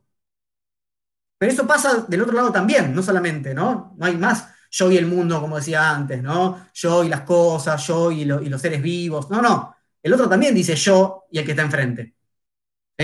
Bien. Entonces, como extremos, las dos autoconciencias constituyen los polos necesarios de un tránsito absoluto, en el que se van a alienar y constituir mutuamente. ¿no? Hay que pensar casi una banda de Moebius entre, entre los dos polos. ¿sí? Uno se va a alienar en el otro y se va a constituir a través del otro y el otro a través de uno. Para cada uno, el otro es en tanto al mismo tiempo es diferente de sí. ¿eh? El otro es porque no soy yo. ¿no? Es sí mismo y al mismo tiempo para otro. Yo soy para mí, ¿no? hay un rulo que se juega así y hay un rulo que se juega a través del otro. Si el otro fuera un otro inaccesible, absolutamente para sí, algo cerrado, estaría cerrado también para mí. Si fuera igual a mí, exactamente igual, no sería un otro. Entonces, ¿qué necesito? ¿Qué necesitan los dos? Que sea un otro, ¿no? Como yo, abierto al mundo. ¿sí? Que sean dos autoconciencias vivas. Dice Hegel. Cada extremo es para el otro el término medio a través del cual es mediado y unido consigo mismo. Yo no puedo unirme directamente conmigo mismo, es muy pobre. Y mediando con las cosas, ni mediando con los seres vivos, necesito mediar por otro como yo. Y cada uno de ellos es para sí, para el otro, una esencia inmediata que es para sí, pero que al mismo tiempo solo es para sí a través de esta mediación. Se reconocen como reconociéndose mutuamente. El reconocimiento organiza para los dos la posibilidad de ser autoconciencias plenas. No pueden independizarse. Entonces, la mediación, estar mediado por un otro o estar negado por un otro, y ese otro siendo una autoconciencia, implica, esto lo vimos hace un rato, una planificación, ¿no? Otra vez, no hay que tener miedo a la negación como tal, porque me quedo en la situación en la que estaba, ¿sí? Entonces, el otro que es, es mi experiencia enriquecedora y es mi experiencia desgarradora, ¿sí? Es indispensable para volver sobre mí superado. El proceso implica entonces reconocer y ser reconocido. Bien, uno dice, bueno, maravilloso. Llegan las dos autoconciencias vivas, se reconocen entre sí y dicen, ya no somos animalitos, ¿no? Somos humanos. Empecemos a hacer el mundo. Conceptualmente todo suena bien. Nos encontramos y nos reconocemos. Pero el proceso no es tan limpio como el concepto. Esto es bien hegeliano. Hegel, a pesar de, insisto, la caricatura que tenemos de Hegel, Hegel no dice, bueno, vamos, acá idealizo todo y hago unos, esquemas. No, no, no. Todo el tiempo dice, cuidado, porque esto no es una especie de, esquema justamente ideal. El proceso es mucho más sucio. ¿Qué pasa cuando se encuentran las autoconciencias? Lo primero que pasa no es que dicen, uy, sí, somos iguales, qué maravilloso. ¿Ustedes vieron alguna vez que pase eso? No, ¿qué pasa? Se empiezan a medir, ¿no? Vos entrás, a la escuela, al trabajo, a, un lugar, ¿no? Entra un otro. Un nuevo. ¿Qué pasa? ¿Se reconocen plenamente y sin conflictos y maravillosamente en condiciones de igualdad? Nunca. ¿Y ese quién es? ¿Y ese qué se cree? ¿Por qué? ¿Por qué entro así? ¿Por qué hablo así? ¿Por qué? Si nosotros ya un quilombo se empieza a armar, se empiezan a medir. Lo primero que se arma es una desigualdad. Una desigualdad en la que uno de los polos reconoce y la otra es la reconocida. Y acá comienza otro desgarramiento, es decir, otro camino de experiencia y transformación que va a ser indispensable para el surgimiento del espíritu humano como tal. El pasaje de la animalidad a la humanidad implica para Hegel, entonces, que me interese más un otro como yo, o sea, otra autoconciencia, que el alimento. ¿Sí? Porque si no, me satisfago con el alimento y ya está. ¿Y cómo lo demuestro? Bueno, si ya estamos insertos en la cultura, como nosotros, Lo demuestro comiendo, por ejemplo, con los modales adecuados eh, ¿no? en la mesa y no como un animal. ¿no? O si está compartiendo una bandeja de sándwiches, ¿no? En lugar de comerme el último, me aguanto y espero o pregunto si alguien otro quiere, ¿no? Yo siempre lo ejemplifico eso con la pizza de ocho porciones que comen tres personas, ¿no? Todos comemos dos porciones, quedan dos porciones y somos tres personas, todos tenemos hambre. Si somos animalitos, nos tiramos a disputar como si fuera un hueso. Pero, ¿qué hacemos? Tenemos hambre, hay apetito, pero al mismo tiempo ponemos por renunciamos a que ahí está nuestra satisfacción y decimos, por más que tengo apetito de esas porciones de pizza, me interesa más que el otro me siga invitando a comer, que me reconozca como un humano. ¿Y qué quiere decir eso? Que me reconozca como alguien que va a preguntar antes de satisfacer su apetito y de cerrarse en la relación, ¿no? Entre la autoconciencia y el, alimento, el objeto. ¿Alguien quiere más? Compartimos, etcétera, ¿no? Entonces, esa negación de lo que, donde se me jugaba la vida en el sentido de, ¿no? el apetito es, ¿no? Eh, condición indispensable para seguir viviendo, ese poder ponerlo en segundo lugar implica ser reconocido. Entonces, esos ejemplos tienen sentido solamente para que otro los reconozca, ¿no? Por eso por ahí, si no hay nadie mirando, si no estoy comiendo con otros, como un poco más como un animalito. Entonces, si quedo solo, sin que nadie pueda reconocer ese acto libre, ese acto que me liberó de la necesidad de la cosa, me vuelvo a animalizar. Entonces el apetito sigue estando ahí, pero su fuerza es menor que la del reconocimiento y por eso puedo despreciarlo. Todo acto de consumo en el ámbito de la cultura implica entonces una doble posibilidad de satisfacción del apetito. Una más primaria y animal, en la que el otro no está involucrado. ¿eh? Paso por un lugar, digo, uy, esto me gusta, lo compro y lo como. ¿no? y otra más valiosa que suspende la primera para lograr el reconocimiento, que es como actuamos en general. Primero le saco la foto a esto muy lindo que me voy a comer y, eh, ¿y por qué primero le saco la foto? Porque lo más importante es el reconocimiento, el apetito es secundario. Lo voy a comer, sí, pero primero lo subo a Instagram. Eso es Hegel. Eso quiere decir que ya somos humanos. Si suspendo completamente la satisfacción del apetito, si desprecio la cosa, muero, me allano el camino a la muerte. Y eso es justamente lo más valorado de una comunidad. ¿Qué es lo que más valoramos? En algún sentido, pensemos hegelianamente. Morir por la patria. ¿no? ¿Dónde ponemos mucho valor? ¿En un héroe? ¿En alguien que realiza una huelga de hambre? ¿En alguien que dice, mi dignidad humana está primero que mi alimento? Es decir, en alguien que muestra que no es un animal que está atado a sus instintos y realiza un acto libre que muestra que no está determinado a conservarse como ser vivo, que es otra cosa que simple cuerpo y apetito animal. Y eso es lo que nos permite entender el punto 2 que tienen ahí en el esquema, llamado la lucha de las autoconciencias contrapuestas. ¿Cómo salimos de nuestro primer momento como conciencia apetente? Arriesgando la vida no por el alimento, ¿no? Si arriesgo la vida por el alimento, sigo siendo un perro, ¿sí? Sino que arriesgo la vida en una lucha por el reconocimiento del otro. Lo sagrado para el hombre no es respetar la vida del otro, sino poner a prueba al otro en una lucha a muerte. Si le interesa más conservar su vida, entonces no se diferencia del animal. Está más cerca del ciclo de la vida que de la comunidad humana. Si está dispuesto a arriesgar su vida para ser reconocido como una autoconciencia libre, entonces sí se pueden humanizar mutuamente en ese acto de luchar a matar o morir contra el otro. Es lo que pasa en cualquier, en, muchas esquinas de barrio, ¿no? El, está el, compadrito, el macho del barrio, ¿no? Y pasa otro. Eh, ¿Qué mirás? Mirás vos, ¿no? ¿Qué es eso? Está diciendo, bueno, vas a agachar la cabeza y va, va a ser un... Esto, esto es, ¿no? un, documental de la National Geographic donde el macho alfa hace que el otro que sabe ver agacha la cabeza.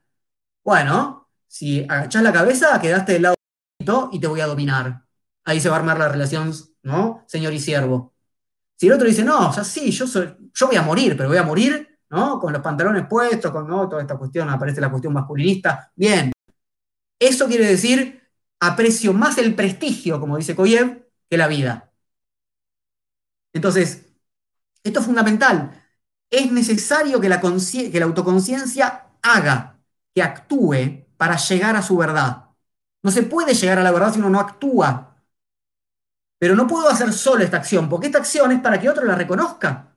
¿Por qué subimos ¿no? lo que consumimos o le decimos a alguien, mirá, mamá, puedo andar en bicicleta sin las manos? digamos, ¿Para qué eso si no hay otro que lo reconozca? Entonces, ¿cómo le demuestro al otro que no soy un animal? Arriesgo mi vida, no por la comida, por puro prestigio, y el otro está haciendo lo mismo. Tiene que ser entonces con y contra otra autoconciencia. Entonces, al mismo tiempo que arriesgo mi vida, intento terminar con la vida del otro que está haciendo lo mismo. La acción es a matar y morir. Si yo solamente quisiera dar muerte al otro, pero conservando la propia vida, sería un caso de apetito animal, ¿no? Quiero matar al otro y quiero conservar mi vida. Eso es un animal. Solamente, dice Hegel, por consiguiente, el comportamiento de las dos autoconciencias se haya determinado de tal modo que se comprueban a sí mismas y la una a la otra mediante la lucha a vida o muerte. ¿Qué cosa comprobás? Si sos una vida que puede ser capaz de abandonar el estadio animal, es un comprobar que es un poner a prueba, tanto para sí como para la otra autoconciencia. Cada una ya sabía que era autoconciencia para sí, ¿no? Pero esto es como, sí, yo sé muy bien lo que soy, pero hasta que no lo pongo, yo soy tan genio, me voy a ir tan bien, voy a conquistar el mundo. Bueno, hace algo, ¿no? Porque hasta que los demás no te lo reconozcan, te vas a sentir un desgraciado igual. Entonces, bueno, esto es algo muy similar. Hasta que el otro no reconozca que soy una autoconciencia, ¿y cómo lo va a reconocer? Todavía no hay ni lenguaje acá. Entonces, es en el arriesgar la vida propia, mutuamente intentando matar al otro, que pueden ser reconocidas como autoconciencia. Y dice Hegel, y deben entablar esta lucha, pues deben elevar la certeza de sí misma, de ser para sí, a la verdad en la otra y en ella misma. O sea, hay que salir de yo sé que soy una autoconciencia, tengo certeza, a que esa certeza la tenga también el otro. Hay que demostrar. Es como cuando dicen, sí, muy lindo, yo sé que me querés, pero nunca me lo decís. ¿Eh? ¿Dónde lo demostrás? Bueno, en los hechos. Bueno, se puede decir con la palabra, pero antes de decir con la palabra se demuestran los hechos. Bien. Y acá esta frase. Solamente arriesgando la vida se mantiene la libertad. La frase que tienen ahí en negrita, en el esquema. Solamente arriesgando la vida se mantiene la libertad. Y que les puse como invitación a la charla de hoy. Se prueba que la esencia de la autoconciencia no es el ser, no es el modo inmediato como la conciencia de sí surge. se prueba que no somos simplemente vida que se quiere aferrar, ni es hundirse en la expansión, sino que en ella no se da nada que no sea para ella un momento que tienda a desaparecer, la autoconciencia solo es puro ser para sí. Es decir, nosotros somos ser y somos naturaleza y necesitamos un momento pero si no somos capaces de negar eso radicalmente, no hay liberación. La libertad no es algo dado, ¿no? Como decía Rousseau, ¿no? Nacemos libres. No, se realiza y de hecho, como dice Hegel, se mantiene arriesgando la vida, poniendo en juego lo que nos determinaba a la satisfacción de objeto, ¿sí? que nos permitía seguir con vida. Bien, entonces, ¿qué es la libertad? La negación de la inmediatez, es decir, la puesta en ejercicio de la negatividad, la negación misma de la vida, por eso esa muerte. La apuesta por el devenir, el acto de transformación, ¿no? ¿Qué es liberarse?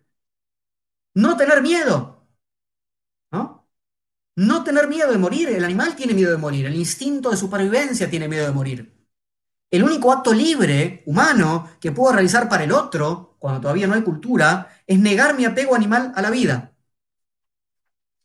Voy a leérselos como lo dice eh, Koyev. Dice, es decir, que el hombre no es humano más que en la medida en que quiere imponerse a otro hombre, hacerse reconocer por éste. A primera vista, mientras aún no haya sido reconocido efectivamente por el otro, el fin de su acción es este otro y su valor y realidad humana son de este otro, dependen del reconocimiento por parte de este otro, el sentido de su vida se condensa en este otro, necesito que me reconozca.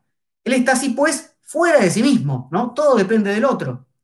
pero lo que le importa es su propio valor y su propia realidad y quiere tenerlos en sí mismo. Debe, por tanto, suprimir ese otro. Es decir, debe hacerse reconocer por el otro, tener en sí mismo la certeza de que ha sido reconocido por otro, pero para que este reconocimiento pueda satisfacerle es necesario que él sepa que el otro es un ser humano. Ahora bien, a primera vista, él solo se ve en este aspecto, ve, ve al otro y ve un animal. Para saber que este aspecto revela una realidad humana, él debe ver que el otro también quiere hacerse reconocer y que también está dispuesto a arriesgarse a negar su vida animal en una lucha por el reconocimiento de su ser para sí humano. Debe provocar entonces al otro, obligarlo a iniciar una lucha a muerte por puro prestigio. Y una vez hecho eso, y para que no le maten a él, está obligado a matar al otro. En estas condiciones, la lucha por el reconocimiento solamente puede terminarse con la muerte de uno de los adversarios o con la de ambos a la vez. ¿Se entiende? Se tienen que provocar mutuamente para reconocerse. Y una vez que se provoca en una lucha a muerte, bueno, tienen que luchar. Entonces, ¿cuál es el problema? Dice Hegel. Esto no va a funcionar. ¿Por qué? Porque si los dos nos trenzamos en una lucha a muerte por el reconocimiento, hay varias posibilidades. O que terminemos muertos los dos y no hay ningún reconocimiento, porque estamos los dos muertos, y autoconciencia muerta no es más una autoconciencia. O que se muera, uno mate al otro, no importa cuál, pero tampoco hay reconocimiento, porque yo necesitaba el reconocimiento de un igual, ¿no? No hay un testigo. ¿No? ¿Cuál es el problema del no? E, esto es como otra vez el idealismo de Berkeley, ¿no? Si, si el árbol se cae en el medio del bosque, ¿no? Y nadie percibe esto, nadie lo escucha, nadie lo ve, ¿se cayó el árbol o no? Entonces, bueno, si, si yo me jugué por puro prestigio, pero lo hacía para que me reconozcan, pero no hay otro, un tercero que me reconozca, el que me tiene que reconocer es al que estoy matando, ¿no? Entonces, si lo mato, pierdo lo que buscaba. Entonces uno no puede ser reconocido por un cadáver, básicamente. Entonces, esta falla en el reconocimiento mutuo es central. ¿Por qué? Porque si sucediera que las dos autoconciencias se encuentran y se reconocen, dicen, ah, vamos a, no, vamos a medirnos, vamos a comprobarnos, ah, sí, vos sos, bueno, sí, sí, yo también me voy a arriesgar, sí, yo un montón, ¿no? ¿Qué pasa? Se quedan, se quedarían eh, abandonando recíprocamente la animalidad, enlazadas, despreciando el mundo, para encontrar valor solamente en el otro. El mundo habría quedado olvidado, ¿no? una especie de idilio melan casi melancolizado con el otro, ¿no? con el mundo exterior cancelado, porque es el encuentro de dos autoconciencias. ¿Vieron cuando dicen, ay, se encontraron los dos espíritus y directamente y el mundo quedó, ¿no? Como los andróginos del mito de Aristófanes en el banquete, ¿no? Esas dos mitades que eran cortadas, ¿no? Por la divinidad y cuando se volvían a encontrar con su otra mitad, entonces morían cerradas sobre sí, ¿no? Porque había habido un reencuentro. Entonces, ¿Qué implica que, por qué es tan importante que falle este primer reconocimiento mutuo? Porque va a tener que articularse de un modo más complejo, o sea, con una mediación. Es decir, que vamos a encontrar satisfacción en el otro, pero a través del mundo, incluyendo la naturaleza. ¿Entiende? Si éramos dos autoconciencias y nos encontramos directamente y nos reconocíamos, ¿no? El mundo natural quedó olvidado. Pero Hegel de ninguna manera quiere eso, y no es lo que pasa, ¿no? Entonces, esta desigualdad que vamos a ver ahora implica la posibilidad de que nos reconozcamos enlazando el mundo, que ya no va a ser simplemente un mundo natural, sino un mundo cultural, o sea, espíritu. Se los leo en términos de Hegel. Dice, ambos momentos son esenciales, los dos, pero como son al comienzo desiguales y opuestos, y su reflexión en la unidad no se ha logrado aún, tenemos que estos dos momentos son como dos figuras contrapuestas de la conciencia. Una es la conciencia independiente, que tiene por esencia el ser para sí. Otra la conciencia dependiente, cuya esencia es la vida o el ser para otro. La primera es el Señor, la segunda el siervo. Y después de una hora 45 llegamos a Señor y siervo, al último momento. Pero es muy importante, digamos, si no, no tiene sentido para mi gusto la dialéctica del amo y el esclavo. Es decir, ¿qué sucede? ¿Qué son señor y siervo? ¿Categorías históricas? No, de ninguna manera, más allá de las relaciones que hicimos con los esclavos haitianos, son momentos de la autoconciencia. son figuras de la conciencia vuelta autoconsciente. Es esencial, dice Hegel, tanto el momento de, de la dependencia objetual como el de la conciencia independiente. Las dos cosas son necesarias porque las dos cosas están en nosotros. Si se van a superar esos momentos, va a suceder, pero no inmediatamente. Hay que tener en cuenta siempre en Hegel qué es lo que se aprende en el camino, cómo se forma el espíritu. Recuerden, es una novela de formación.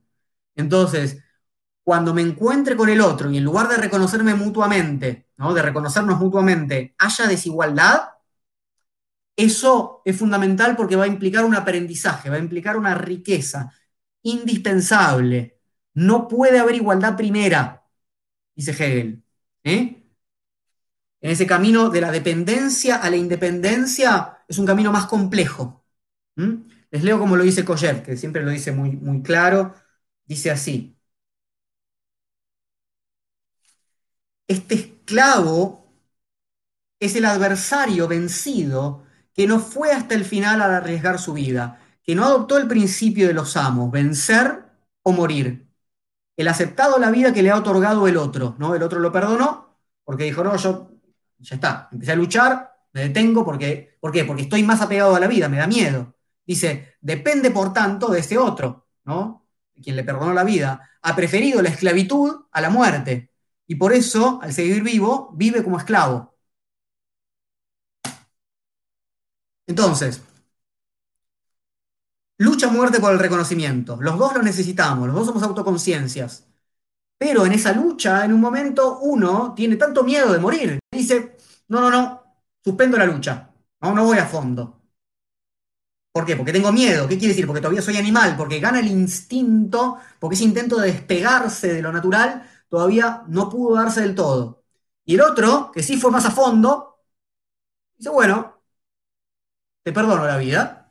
Vos sabés que yo fui a fondo. Sí, sí, sí, yo reconozco que vos fuiste a fondo. Bien, yo quería el reconocimiento de que fui a fondo. Vos sos el que arrugó. Perfecto.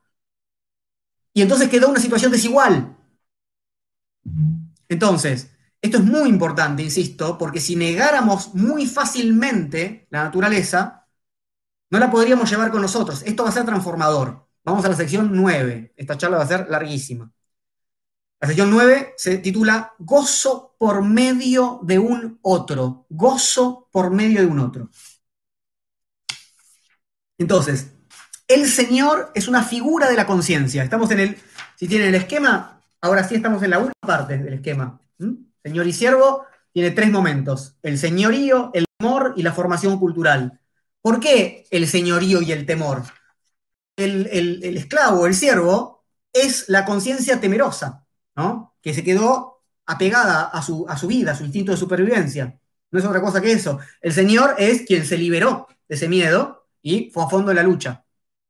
Bien, entonces ya estamos en esta situación desigual. Lucha a muerte por el reconocimiento, no es parejo, uno recula al final, dice, mm, tengo demasiado miedo, por favor, perdóname la vida, y entonces, ¿no? Quedo a tu servicio, digamos. Pero no es una cuestión de quedar, no es un contrato, ¿no? Es una cuestión de que efectivamente reconoce que en el otro lugar sí hay independencia. Yo no me puedo independizar del mundo, de la naturaleza, pero el otro sí.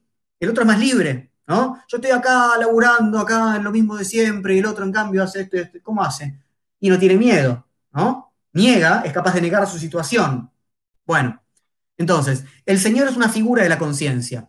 Conciencia, para sí, mediada consigo mismo a través de otra conciencia a la que se enfrentó. O sea, no hay Señor sin siervo. No es simplemente conciencia para sí conceptual. El Señor es Señor después de un proceso de enfrentamiento con otra autoconciencia viva. Es ese proceso lo que lo, llevó ahí. No hay un Señor sin siervo. No es Señor, sino ganó esa, ¿no? esa puesta a prueba en la lucha a muerte por el reconocimiento sin matar al otro. Lo mata, se quedó sin siervo. Entonces, ¿qué pasa? Como tal, su relación con el mundo queda mediada por el siervo. El Señor, dice Hegel, es un para sí que solo es para sí por medio de un otro. O sea, este Señor que se independizó no es tan independiente porque depende del esclavo, depende del siervo. En realidad, ninguno de los dos lo es. ¿no? No lograron la independencia lograron, el Señor logró independizarse del mundo natural, negó, ¿no? Dice, soy capaz de negar mi vida, ningún problema, pero al negar su vida quedó enlazado al otro. Mientras el siervo siga apreciando más la vida que la libertad, va a seguir encadenado. No es que el Señor lo tiene con una, ¿no? con una cadena, digamos, el, otro puede luchar cuando quiera. El problema es que tiene miedo. Y el miedo no es simplemente ¿no? A, que el otro es más fuerte. El miedo es el miedo a la muerte. ¿no? El miedo es el miedo a salir de su condición natural. Entonces, el poder que tiene el Señor sobre el siervo no es un poder directo, sino indirecto. Porque el siervo está atado a la cosa, a la naturaleza. ¿Sí? Cuando, cuando alguien admira a otro y lo envidia y dice, uy, mira qué libre que es, y entonces acepta la dominación, no es una dominación directa, ¿no? Sino que uno eh, reconoce que el otro tiene una relación más libre con algo con lo que uno no, puede, ¿no? Como cuando uno, no sé, una tontería, ¿no? Dice, mi debilidad es el helado de chocolate, otra, otra tontería. Bueno, el otro dice, ah, yo lo desprecio, uno ¿no? Uno queda en situación de dominio respecto a eso, ¿sí? Pero no directa. Hegel lo dice así. Dice, pero el Señor es la potencia sobre este ser, pues ha demostrado en la lucha que solo vale para él como algo negativo. Y al ser la potencia que se halla por encima de este ser, ¿de cuál ser? De la vida, de la naturaleza. ¿para, eh, qué le sirve la, naturaleza al Señor? Para despreciarla, ¿no? Para decir, yo no estoy a ese nivel, ¿sí? En cambio, el, el siervo dice, eh, la potencia colocada por encima del otro es en este silogismo que tiene bajo sí este otro. ¿Qué quiere decir el, silogismo? Vamos a aclararlo. Eh, el poder del Señor sobre el siervo tiene su mediación en el desprecio de la cosa, de la naturaleza. El Señor domina la cosa y la cosa domina al siervo. ¿Se entiende? Es un carácter transitivo. ¿no? El Señor domina la cosa porque la desprecia, no tiene ningún problema, y la cosa sigue dominando al siervo porque el siervo estaba pegado a la vida. Entonces, por un lado, la mediación, dijimos, es en Hegel siempre una ganancia, pero sin embargo hay algo que el Señor pierde en relación a la cosa, porque la cosa ahora está mediada por el siervo. El Señor dice, bueno, yo no voy a trabajar, yo no voy a, no, es que no voy a trabajar, no voy a eh, ensuciarme las manos con la naturaleza, yo desprecié la naturaleza. Entonces, el siervo que va a servirlo al Señor, va a mediar entre él y la naturaleza, también gana aunque todavía no lo sepa. El Señor se convirtió en tal por despreciar su condición natural. Él quiere relacionarse con otro como él, ¿no? Se humanizó, no con, la naturaleza. Ocuparse eso es una... Es como un nene que pasa de, de, quinto grado a séptimo y, dice, yo no hablo más con los chiquitos, yo soy grande, ¿no? Bueno, quiere eso. Entonces, ¿Qué hace? Le deja al siervo la relación con la naturaleza, ya que sos tan, tan animalito, quédate vos, ¿sí? Con eso, porque el siervo no la despreció completamente, ¿no? Privilegiando su vida, temiendo por su vida. Si soy señor, es que hay un siervo para mí, y él es él el que se va a ensuciar las manos con la naturaleza, es decir, me sirve. Ahora, llegamos a un momento distinto del consumo. Antes yo iba como, autoconciencia petente y agarraba la manzana y agarraba el jabalí. Ahora, de ninguna manera, ahora tengo un siervo que me traiga él la manzana, que me traiga él el jabalí. ¿No? ¿Qué es lo importante? Que la manzana o el jabalí que me trae el otro no es más, un producto natural, es un producto mediado por el otro. Lo que el Señor goza no es el gusto de la manzana simplemente, es es la manzana que me trajo el siervo, es para mí, no es cualquier manzana. Están mediadas por el siervo para mí. Entonces la satisfacción del Señor no es más un apetito animal. Si así fuera, no sería Señor, ¿no? La satisfacción está ante todo en que el otro le sirva. Este objeto es para él, solamente porque se lo trae el siervo. Y entonces el Señor puede adueñarse completamente del objeto consumirlo, aniquilarlo, porque es para él, no es naturaleza, ¿no? Es mío, es mi territorio, es, son mis dólares, es, mi, ¿no? es, esa posición de, una apropiación plena. Esto Hegel lo dice muy lindo, dice así. Por el contrario, a través de esta mediación, la relación inmediata que tenía antes con la cosa se convierte para el Señor en la pura negación de la misma o en el goce. Lo que la apetencia no lograra, lo logra Él. Acabar con aquello y encontrar satisfacción en el goce. ¿Eh? Es decir, antes no podía satisfacerme en el, en, el, objeto con el apetito natural, porque había otras manzanas y otros jabalíes y otro. Y yo, no entendía la lógica de esa, de la del manzano, del jabalí, no podía dominar esto. Pero ahora esto es para mí, me lo dueño completo. Y dice: La apetencia no podía lograr esto a causa de la independencia de la cosa, justamente esa naturaleza era independiente. En cambio, el Señor, que ha intercalado al siervo entre la cosa y él, no hace con ello más que unirse a la dependencia de la cosa y gozarla puramente, pero abandona al lado de la independencia de la cosa al siervo que la transforma. Un señor que goza con la posesión de lo que hizo otro para él. Lo que goza no es simplemente el objeto como natural, sino el dominio sobre el otro encarnado en el objeto así como el otro goza de él, de, cómo le, trajo. O sea, a ver, otra vez, el niño que trae el regalo del día del tío, de la madre, del padre o del sobrino. El objeto en general es una porquería, ¿estamos todos de acuerdo? ¿Sí? ¿De qué goza la madre o, el padre o el tío? ¿no? no del objeto, sino de lo que lo hizo para mí. ¿no? ¿Y de qué goza el niño? ¿No? Del, no, no digamos, de, cómo le gusta, ¿no? De cómo satisface el deseo, etcétera, como quieran pensarlo, ¿sí? Pero esto es lo mismo que el sadismo de esta gente horrible, ¿no? Del cliente en el restaurante que se queja de que no se le sirve adecuadamente, diciendo, ¿acaso mi plata no vale? No, no goza de la comida, goza de que lo sirvan. Es un señor, ¿eh? Va al restaurante para eso, no para comer mejor. Bueno, sobre todo para eso. Entonces, consumir en ese sentido implica participar de un derecho de señores, es estar en una relación de dominio en relación al otro a través de la cosa que ese otro dispuso para mí. Si encima le muestro al otro, ¿no? Como fui a, este restaurante y maltraté a esta persona, etcétera, y el otro es como yo, maravilloso, encuentro un reconocimiento de maltratadores. ¿eh? Ahora, esa posición en la que está el Señor es un enorme problema. ¿Por qué? Porque buscaba la independencia, luchó a muerte por la independencia, pero al final no encontró el reconocimiento de un igual, no lo consiguió. Tiene el reconocimiento de un esclavo. Y eso es terrible. Está dependiendo de que lo sirvan. ¿sí? Está en una encerrona. Permítame leerlo en, en. ¿sí? Dice así. La actitud del amo es pues un callejón sin salida existencial. Por una parte, el amo es amo solamente porque su deseo no versaba sobre una cosa, sino sobre otro deseo, por lo que era un deseo de reconocimiento. Por la otra, y una vez convertido en amo como consecuencia de eso, él debe desear ser reconocido en tanto que amo, y solamente puede ser reconocido como tal haciendo del otro su esclavo. Pero para aquel, el esclavo es un animal o una cosa.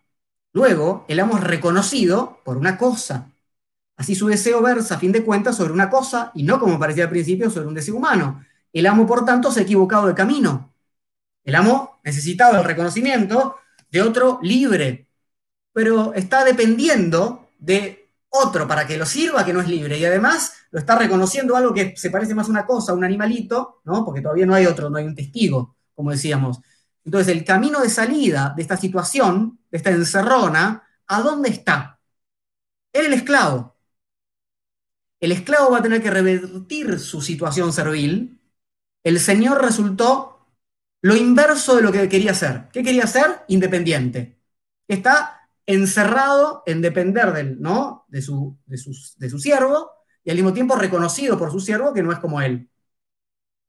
Entonces, el siervo también tiene que, así como el Señor pasó de el acto de liberación a quedar encerrado en, una, relación eh, de, dependencia, el siervo va a tener que salir de su relación de siervo y liberar así también al otro.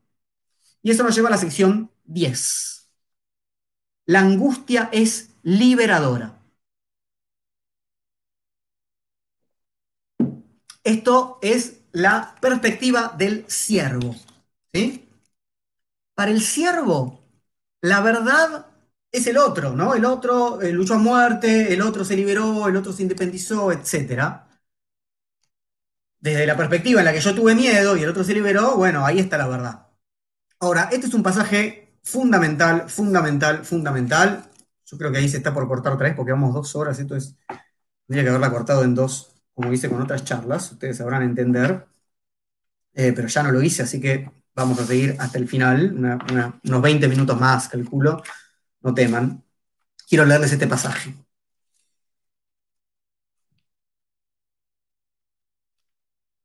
Dice,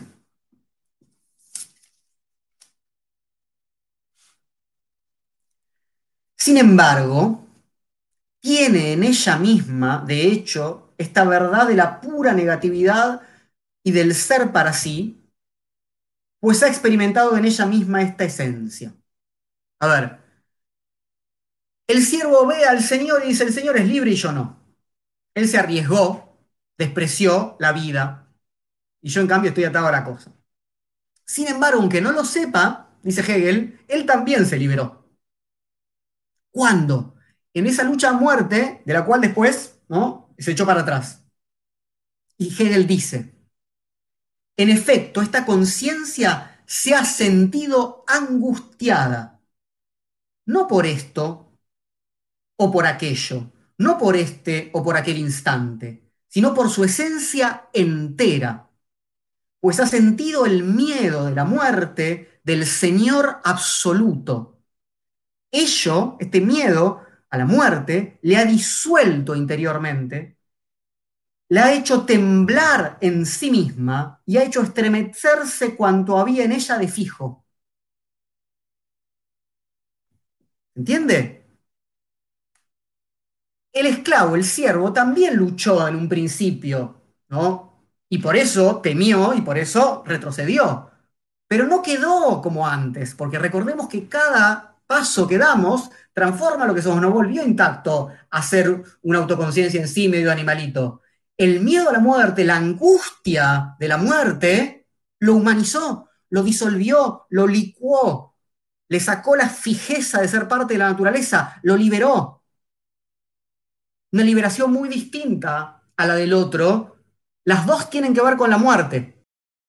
Quien se liberó primero, que es el Señor, es porque no tuvo miedo a la muerte. Y quien tuvo miedo a la muerte, los dos tienen efectos, ¿entiende? Las dos relaciones con el miedo a la muerte tienen efectos, porque ya son ¿no? Eh, protohumanos quienes tenemos ahí. Entonces, eh, eh, nosotros tenemos una relación absolutamente diferencial con la muerte, cosa que por eso dicen muchos que Hegel inaugura, con razón, para mi gusto, el existencialismo. ¿No? Porque después, o en otro sentido dice Kierkegaard, pero también Heidegger más adelante y demás. ¿no?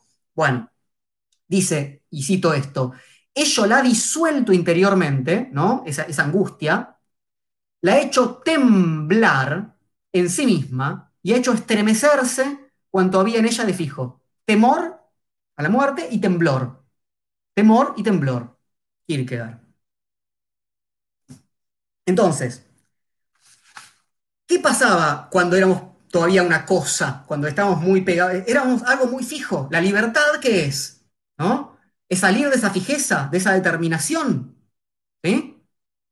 Entonces, ¿qué me saca de eso? la angustia producida por ese encuentro cercano con la muerte, cómo se desestabiliza, cómo se disuelve, cómo se fluidifica absolutamente esa coseidad del siervo. Por la angustia de muerte, es un temblor que pone en movimiento dialéctico lo que parecía fijado a la vida natural y que no iba a salir de ahí porque tenía miedo. No es temor a una cosa u otra, es la pura negatividad que solo como autoconciencia puede sentir, la angustia de muerte esta angustia ante la muerte no queda solamente como una disposición general, dice Hegel, sino, cito, que en el servir la lleva a efecto realmente. Al hacerlo, supera en todos los momentos singulares su supeditación a la existencia natural y la elimina por medio del trabajo. El hecho de trabajar para el Señor es la superación de la naturaleza mediante el trabajo. ¿Qué hace? niega la naturaleza. Estaba ahí la manzana, ¿no? Antes los dos comían manzanas y jabalíes. ¿Qué hace el, el siervo? Trabaja. Saca una manzana, se la pela al señor, se la pone en la boca del jabalí, lo cocina, le dice, acá está esto para usted, señor. ¿Qué hizo? ¿Negó la independencia de la manzana el jabalí? Porque ya no son la manzana el jabalí como eran. Es lo que dijimos con la torta de chocolate antes en el ejemplo tonto, ¿no? Es decir, ya estoy dominando a la naturaleza, cosa que el Señor no hace. El Señor no se, no, ensucia las manos. En cambio, el siervo empieza a transformar la naturaleza, o sea, a negarla, y por lo tanto a independizarse de ella, en pos de trabajar para el Señor. Entonces, trabajo y miedo a la muerte, ¿no? Angustia, son dos caras de la misma moneda, ¿no? ¿Por qué trabajamos? Por la angustia de muerte. Dice Hegel, les leo en Koyev, dice, el amo está anquilosado, petrificado en su dominación. No puede superarse, no puede cambiar, no puede progresar. Debe vencer y convertirse en amo o mantenerse en cuanto tal o morir. Se le puede matar, pero no se le puede transformar, no se le puede educar. Arriesgó su vida para ser amo. La dominación es pues para él el máximo valor dado al que él puede aspirar. Ya llegó. Y, no puede ir más, ¿no? Tiene un, tiene un techo. El esclavo, en cambio, no quiso ser esclavo. No quiso ser esclavo. Se convirtió en eso porque no quiso arriesgar su vida para ser amo.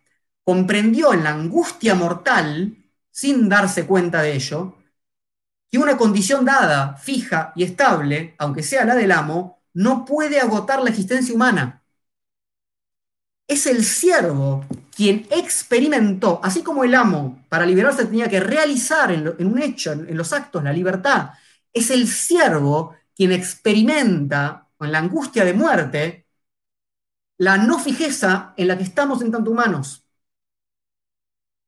Es lo que después va a tomar Heidegger, digamos, si quieren, ¿no? es decir, no, cuando se nos hace imposible seguir funcionando maquinalmente como cosas, ¿no? Y participar de un mundo que nos es impropio, como quieran denominarlo, ¿no?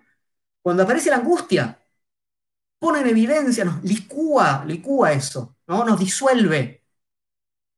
Y en ese sentido nos libera. Entonces habrá que ver de qué forma el esclavo se niega a sí mismo como tal mediante el trabajo, mediante la transformación de la naturaleza. Eso nos lleva al último punto del cuadro, y que es el, final de esta dialéctica, que es la formación cultural, o sea, el trabajo, por eso le puse a la última sección, el trabajo dignifica. Entonces, el principio, recapitulemos un poquito.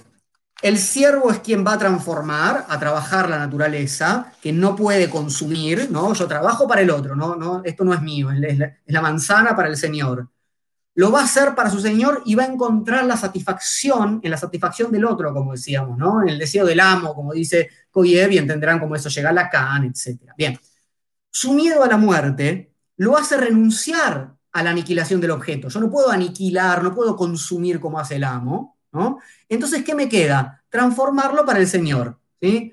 No puedo comerme toda la manzana, yo estoy todavía en ese mismo nivel, el Señor sí goza de eso, ¿sí? Entonces la transforma. El siervo va a ser el que, trabajando la naturaleza para el otro, le otorgue una forma humana. Acá está la manzana pelada, señor, etc. Va a ser el motor de la cultura, de la naturaleza mediada por el hombre, ¿no? Tomé este, este árbol, lo haché, hice un banco para que usted esté más cómodo, etc. Entonces, así logra una ventaja por sobre el Señor. El Señor quedó dependiendo, dijimos, del trabajo del siervo. No puede producir, solamente puede gozar, puede aniquilar lo que trabaja el siervo. Este último, en cambio, el siervo, se libera, es decir, porque son procesos de liberación lo que estamos viendo ¿no? en esta dialéctica, se humaniza mediante el trabajo, negando la forma natural e imponiendo una forma propia, domina la naturaleza y encuentra satisfacción al ver su forma en ella, o sea, reconoce ¿no? Que la naturaleza, ah, mira, esto lo hice yo. Es la satisfacción de toda producción propia, como decíamos antes, de todo trabajo en el que nos podemos reconocer, de toda producción cultural. Entonces Hegel dice, maravillosamente, maravillosamente, quiero contagiarles un poco de la genialidad, ¿eh? pero dice, el trabajo, dice Hegel, es apetencia reprimida, desaparición contenida, el trabajo formativo. ¿Qué es el trabajo? Es producto de que el siervo no podía directamente consumir la cosa. Entonces, ese deseo, esa apetencia, ese deseo reprimido, se transforma en trabajo. El trabajo es más humano entonces, porque justamente se trataba de reprimir el apetito directo. ¿Se entiende? Así como antes decíamos, o como ahora, que ya estamos, ¿no? que pasamos esto en algún momento, ¿no? Yo reprimo ir a comerme la pizza, entonces entro en el mundo de la cultura y me invitan a mis amigos a seguir comiendo pizza. Bueno, el siervo lo hace, se reprime, ¿no? Y el trabajo es el modo de superar eso, ¿sí? Es decir, la apetencia consumidora del Señor, él no la puede tener. Entonces Hegel dice, la relación negativa con el objeto se convierte en forma. Es decir, ¿cómo hago con el objeto si soy siervo? ¿Lo, lo niego absolutamente? ¿Lo consumo? No, lo formo. Por eso es la formación cultural. Le doy forma. ¿Cuál forma? Una forma que sale de mí. Y, maravilloso, dice Hegel, en algo permanente, precisamente porque ante el trabajador el objeto tiene independencia. ¿Qué quiere decir esto? Acá, por supuesto, está prefigurado el arte y todo lo que va a venir después, ¿no? Negar la naturaleza, dándole forma, como decía yo de mi exalumna que hacía esculturas, ¿no? Es introducir una negatividad más violenta que la que ella realiza en sí misma, la de la libertad humana. Darle forma a algo exterior al trabajador mismo. Acá el siervo se identificó directamente con el trabajador, ya no es más el derrotado de la lucha por el reconocimiento, Ahora el siervo es un trabajador y está dominando a la naturaleza de una forma que el Señor no puede porque no trabaja. Entonces, fíjense cuán antiintuitivo es esto. Uno dice, hay una relación señor-siervo o amo y esclavo. ¿Cómo es la liberación? Bueno, cuando el amo, perdón, cuando el señor, disculpen porque ya pasó dos horas y cuarto y ya estoy loco, cuando el siervo o el esclavo decida, como los haitianos, liberarse haciendo la revolución, ¿no? ¿Cómo se libera alguien que está dominado? Bueno, saliendo del lugar de dominación, enfrentando a su amo y diciendo yo también doy, no doy mi vida, se acabó.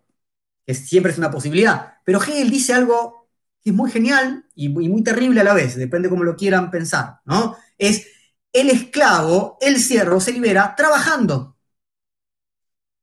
Se libera en el proceso de trabajo. Y supera así el temor a la muerte. Entonces, dice, les leo esto de Koyev, es pues el trabajo el que forma o educa al hombre y lo rescata del animal. El hombre formado o educado, el hombre realizado y satisfecho por su realización, es entonces necesariamente no amo, sino esclavo, o por lo menos aquel que ha pasado por la esclavitud. Pero hay esclavo sin amo. El amo es, por tanto, el catalizador del proceso histórico, dice Koyev, antropógeno, son las, dos partes son necesarias, ¿no? Él mismo, el amo, no participa activamente en este proceso, pero sin él, sin su presencia, ese proceso no sería posible. Porque si la historia del hombre es la historia de su trabajo, y ese trabajo no es histórico, social, humano, sino a condición de efectuarse contra el instinto o el interés inmediato, contra esa represión del trabajador, el trabajo debe efectuarse al servicio de otro, y debe ser un trabajo forzado, estimulado por la angustia de la muerte, dice Coyer. Entonces, para ir cerrando y poder conversar un poco, el esclavo transforma y se transforma, ¿no? Porque forma y se educa, ¿no? Forma y transforma, es el trabajador trabajado, ¿no? A la vez que se saca el miedo a la muerte de encima. ¿Cómo lo hace? Otra vez, al negar la naturaleza como ajena, al transformarla, al apropiársela de esa manera, ya no le teme como algo extraño. Pasa del temor y el temblor a la permanencia de la cosa. ¿Cómo perdemos? No la perdemos del todo. ¿Cómo perdemos en este momento la angustia de muerte? En la permanencia del producto de nuestro trabajo. Ahí hay algo sólido. Recuerden que lo que hacía la angustia, decía Hegel, era ponerme a temblar y fluidificar. ¿no? No tenía de dónde agarrarme. Entonces, ¿qué hago?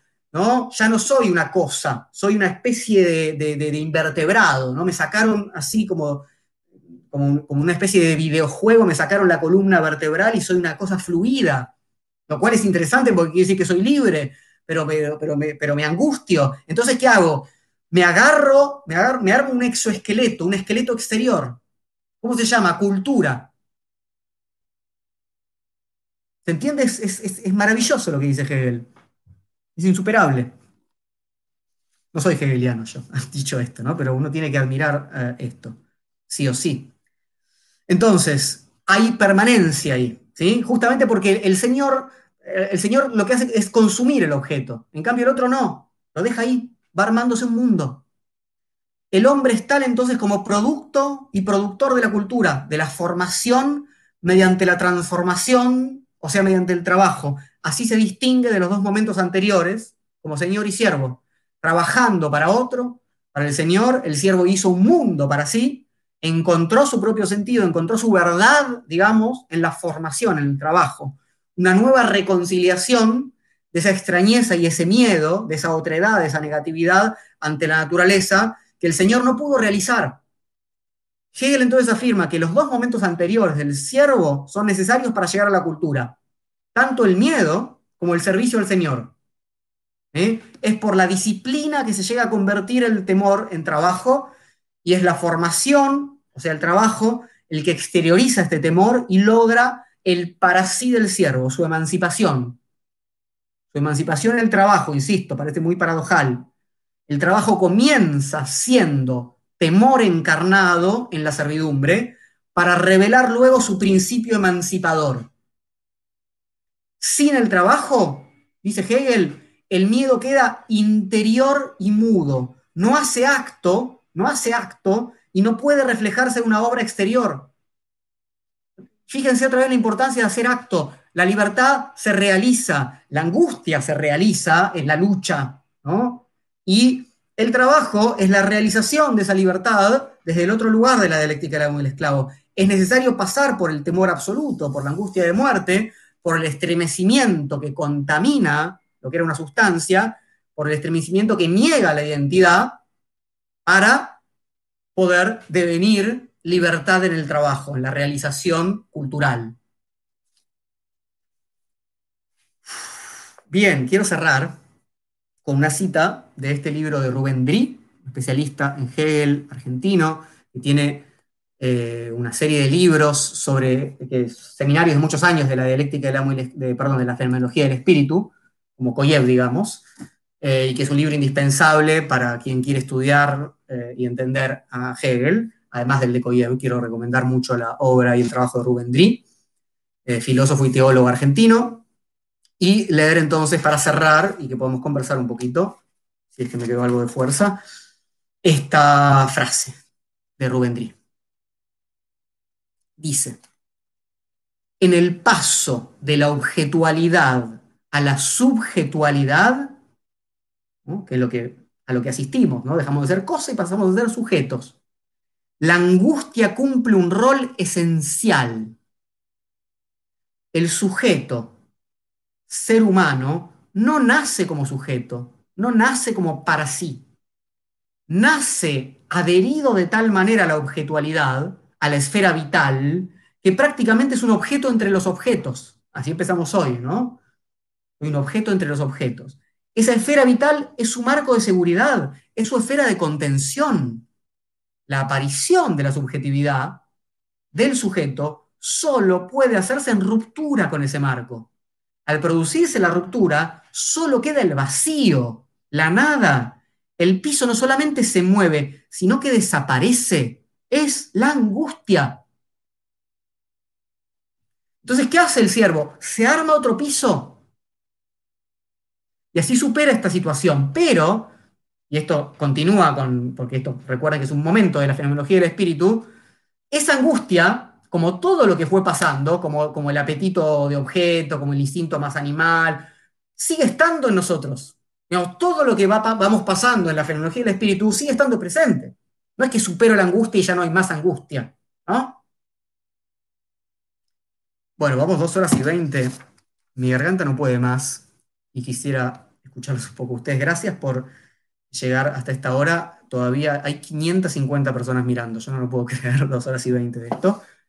Eh, recuerden que tienen el, esquema para bajarse en tallerdefilosofía.com.ar y entran a Filosofía la Gorra y colaboren de acuerdo al trabajo que vieron, que espero que haya sido mucho lo que vieron, eh, y, y, que esas colaboraciones hagan que hagamos nuestra formación cultural en los espacios culturales. Y ahora quisiera leerlos un poco.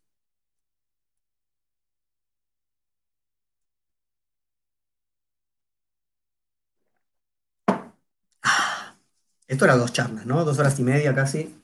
Eran dos charlas de una hora y cuarto y media hora de conversar.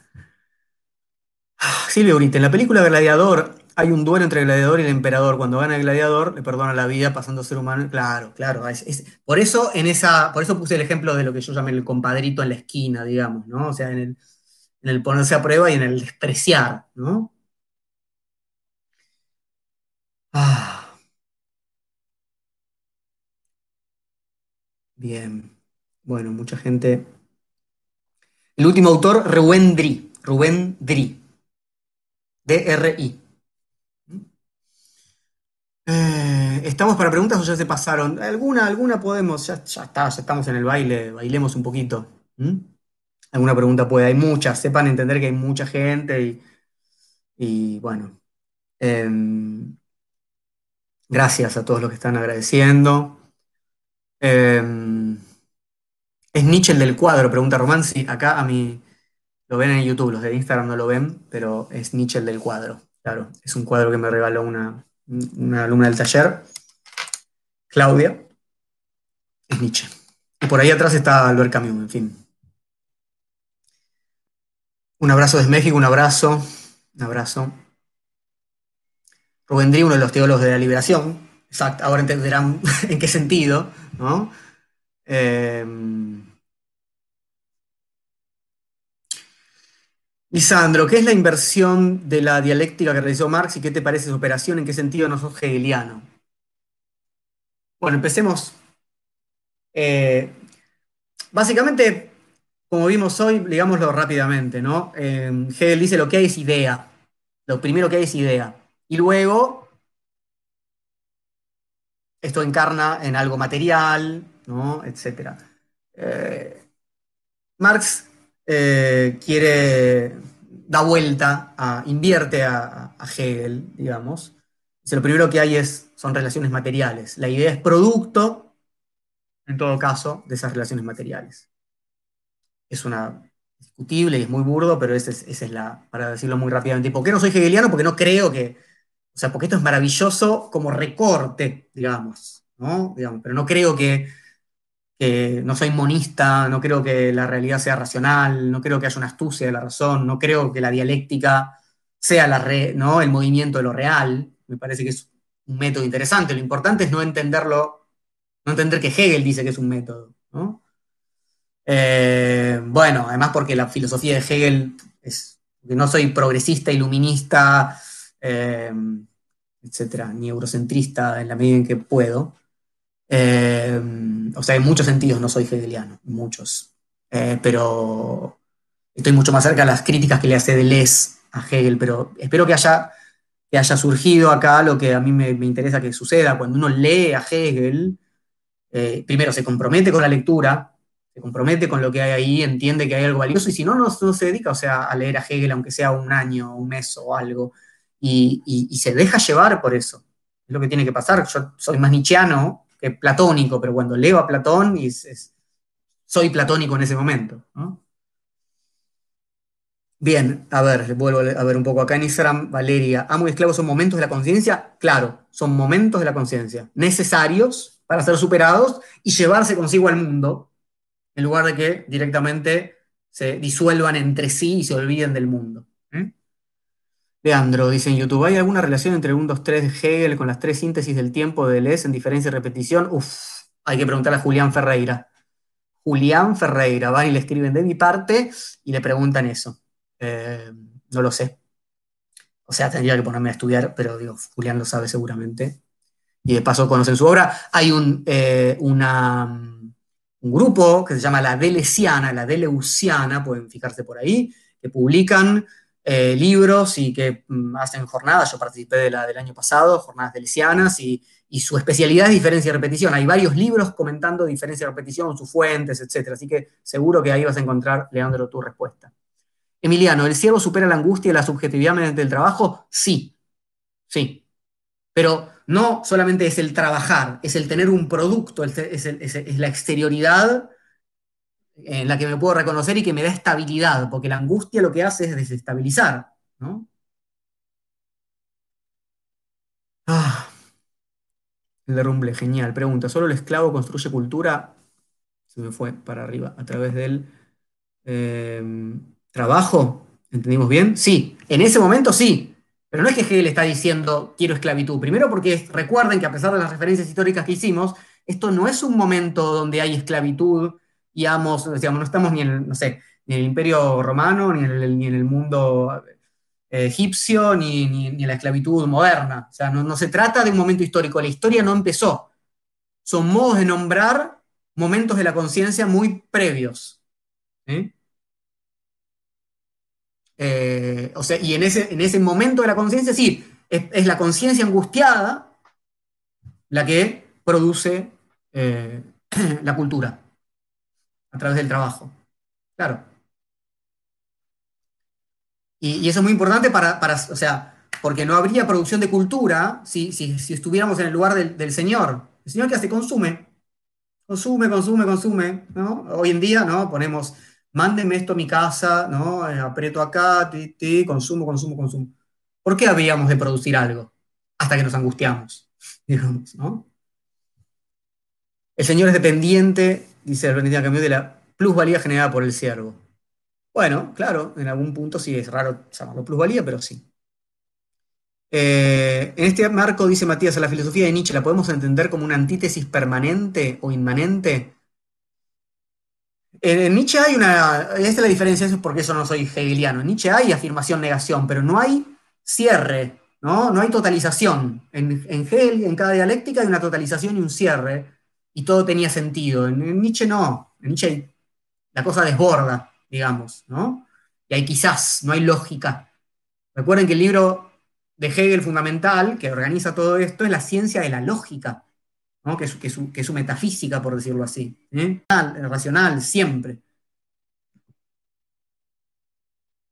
Em, gracias a todos quienes están agradeciendo ahí en Instagram, a verle un poco más acá en YouTube. Después de la liberación del esclavo, ¿qué pasa? Uf, muchas cosas. Eh, un momento maravilloso pasa inmediatamente, que es el momento de la conciencia desgraciada. Eh, el estoicismo, bueno, por ahí, por ahí podemos hacer una charla sobre lo que sigue. Ya que esta fue tan larga que deberíamos haber sido dos, por ahí podemos hacer un momento dos con un momento que sigue. Eh, Pablo, perdón por preguntar algo que de algún modo ajeno a esta charla genial, pero ¿qué hay de ciertos pensadores que dicen que asistimos al derrumbe de la era de la razón universal? Bueno, uno diría que eso ya pasó con Nietzsche. Eh, asistimos al derrumbe de la razón universal. Algunos no se enteraron, algunos quieren eh, digamos, ponerle unos, unos andamios. Eh, yo estoy de acuerdo. La razón universal fue un invento de, digamos, en su sentido moderno.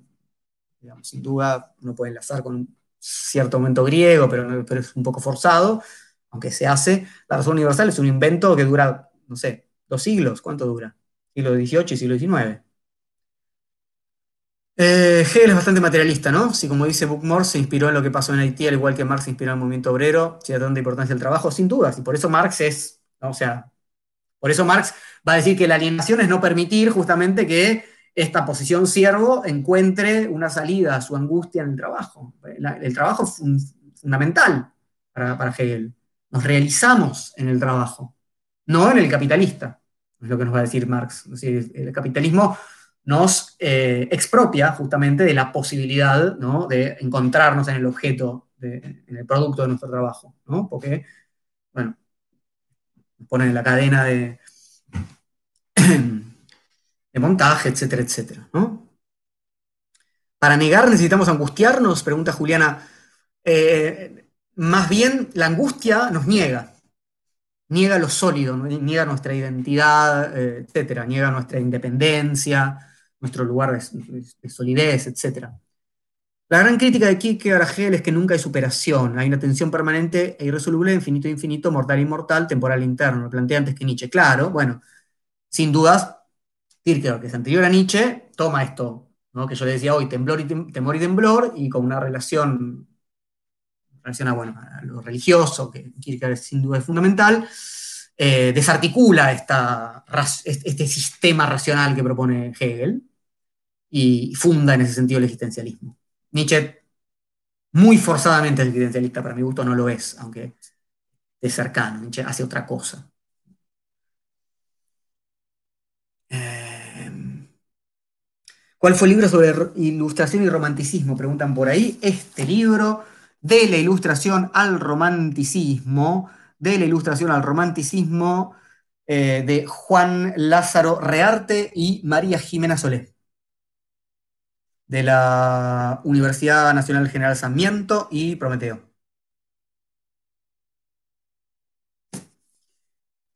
Bueno, eh, yo no puedo más.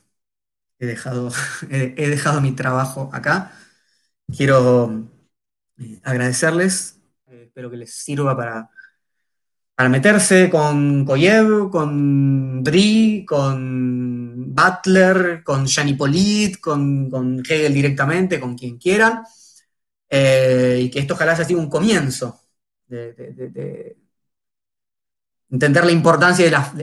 por, qué es tan famosa esa dialéctica del amo y el esclavo? Porque ahí hay muchísimo que nos interpela directamente en muchos sentidos, respecto a cómo se articula el deseo, cómo se realiza la libertad, qué pasa con el encuentro con el otro, qué pasa, cómo sigue estando nuestra relación con la animalidad, qué implica el trabajo y la cultura, ¿no? Hay, hay mucho, ¿eh? son ocho páginas de la fenomenología del espíritu. Así que bueno, eh, espero encontrarnos el, próximo domingo. Seguramente hago algo un poco más relajado que lo de hoy. Y bueno, muchas gracias eh, nuevamente. Hasta la próxima.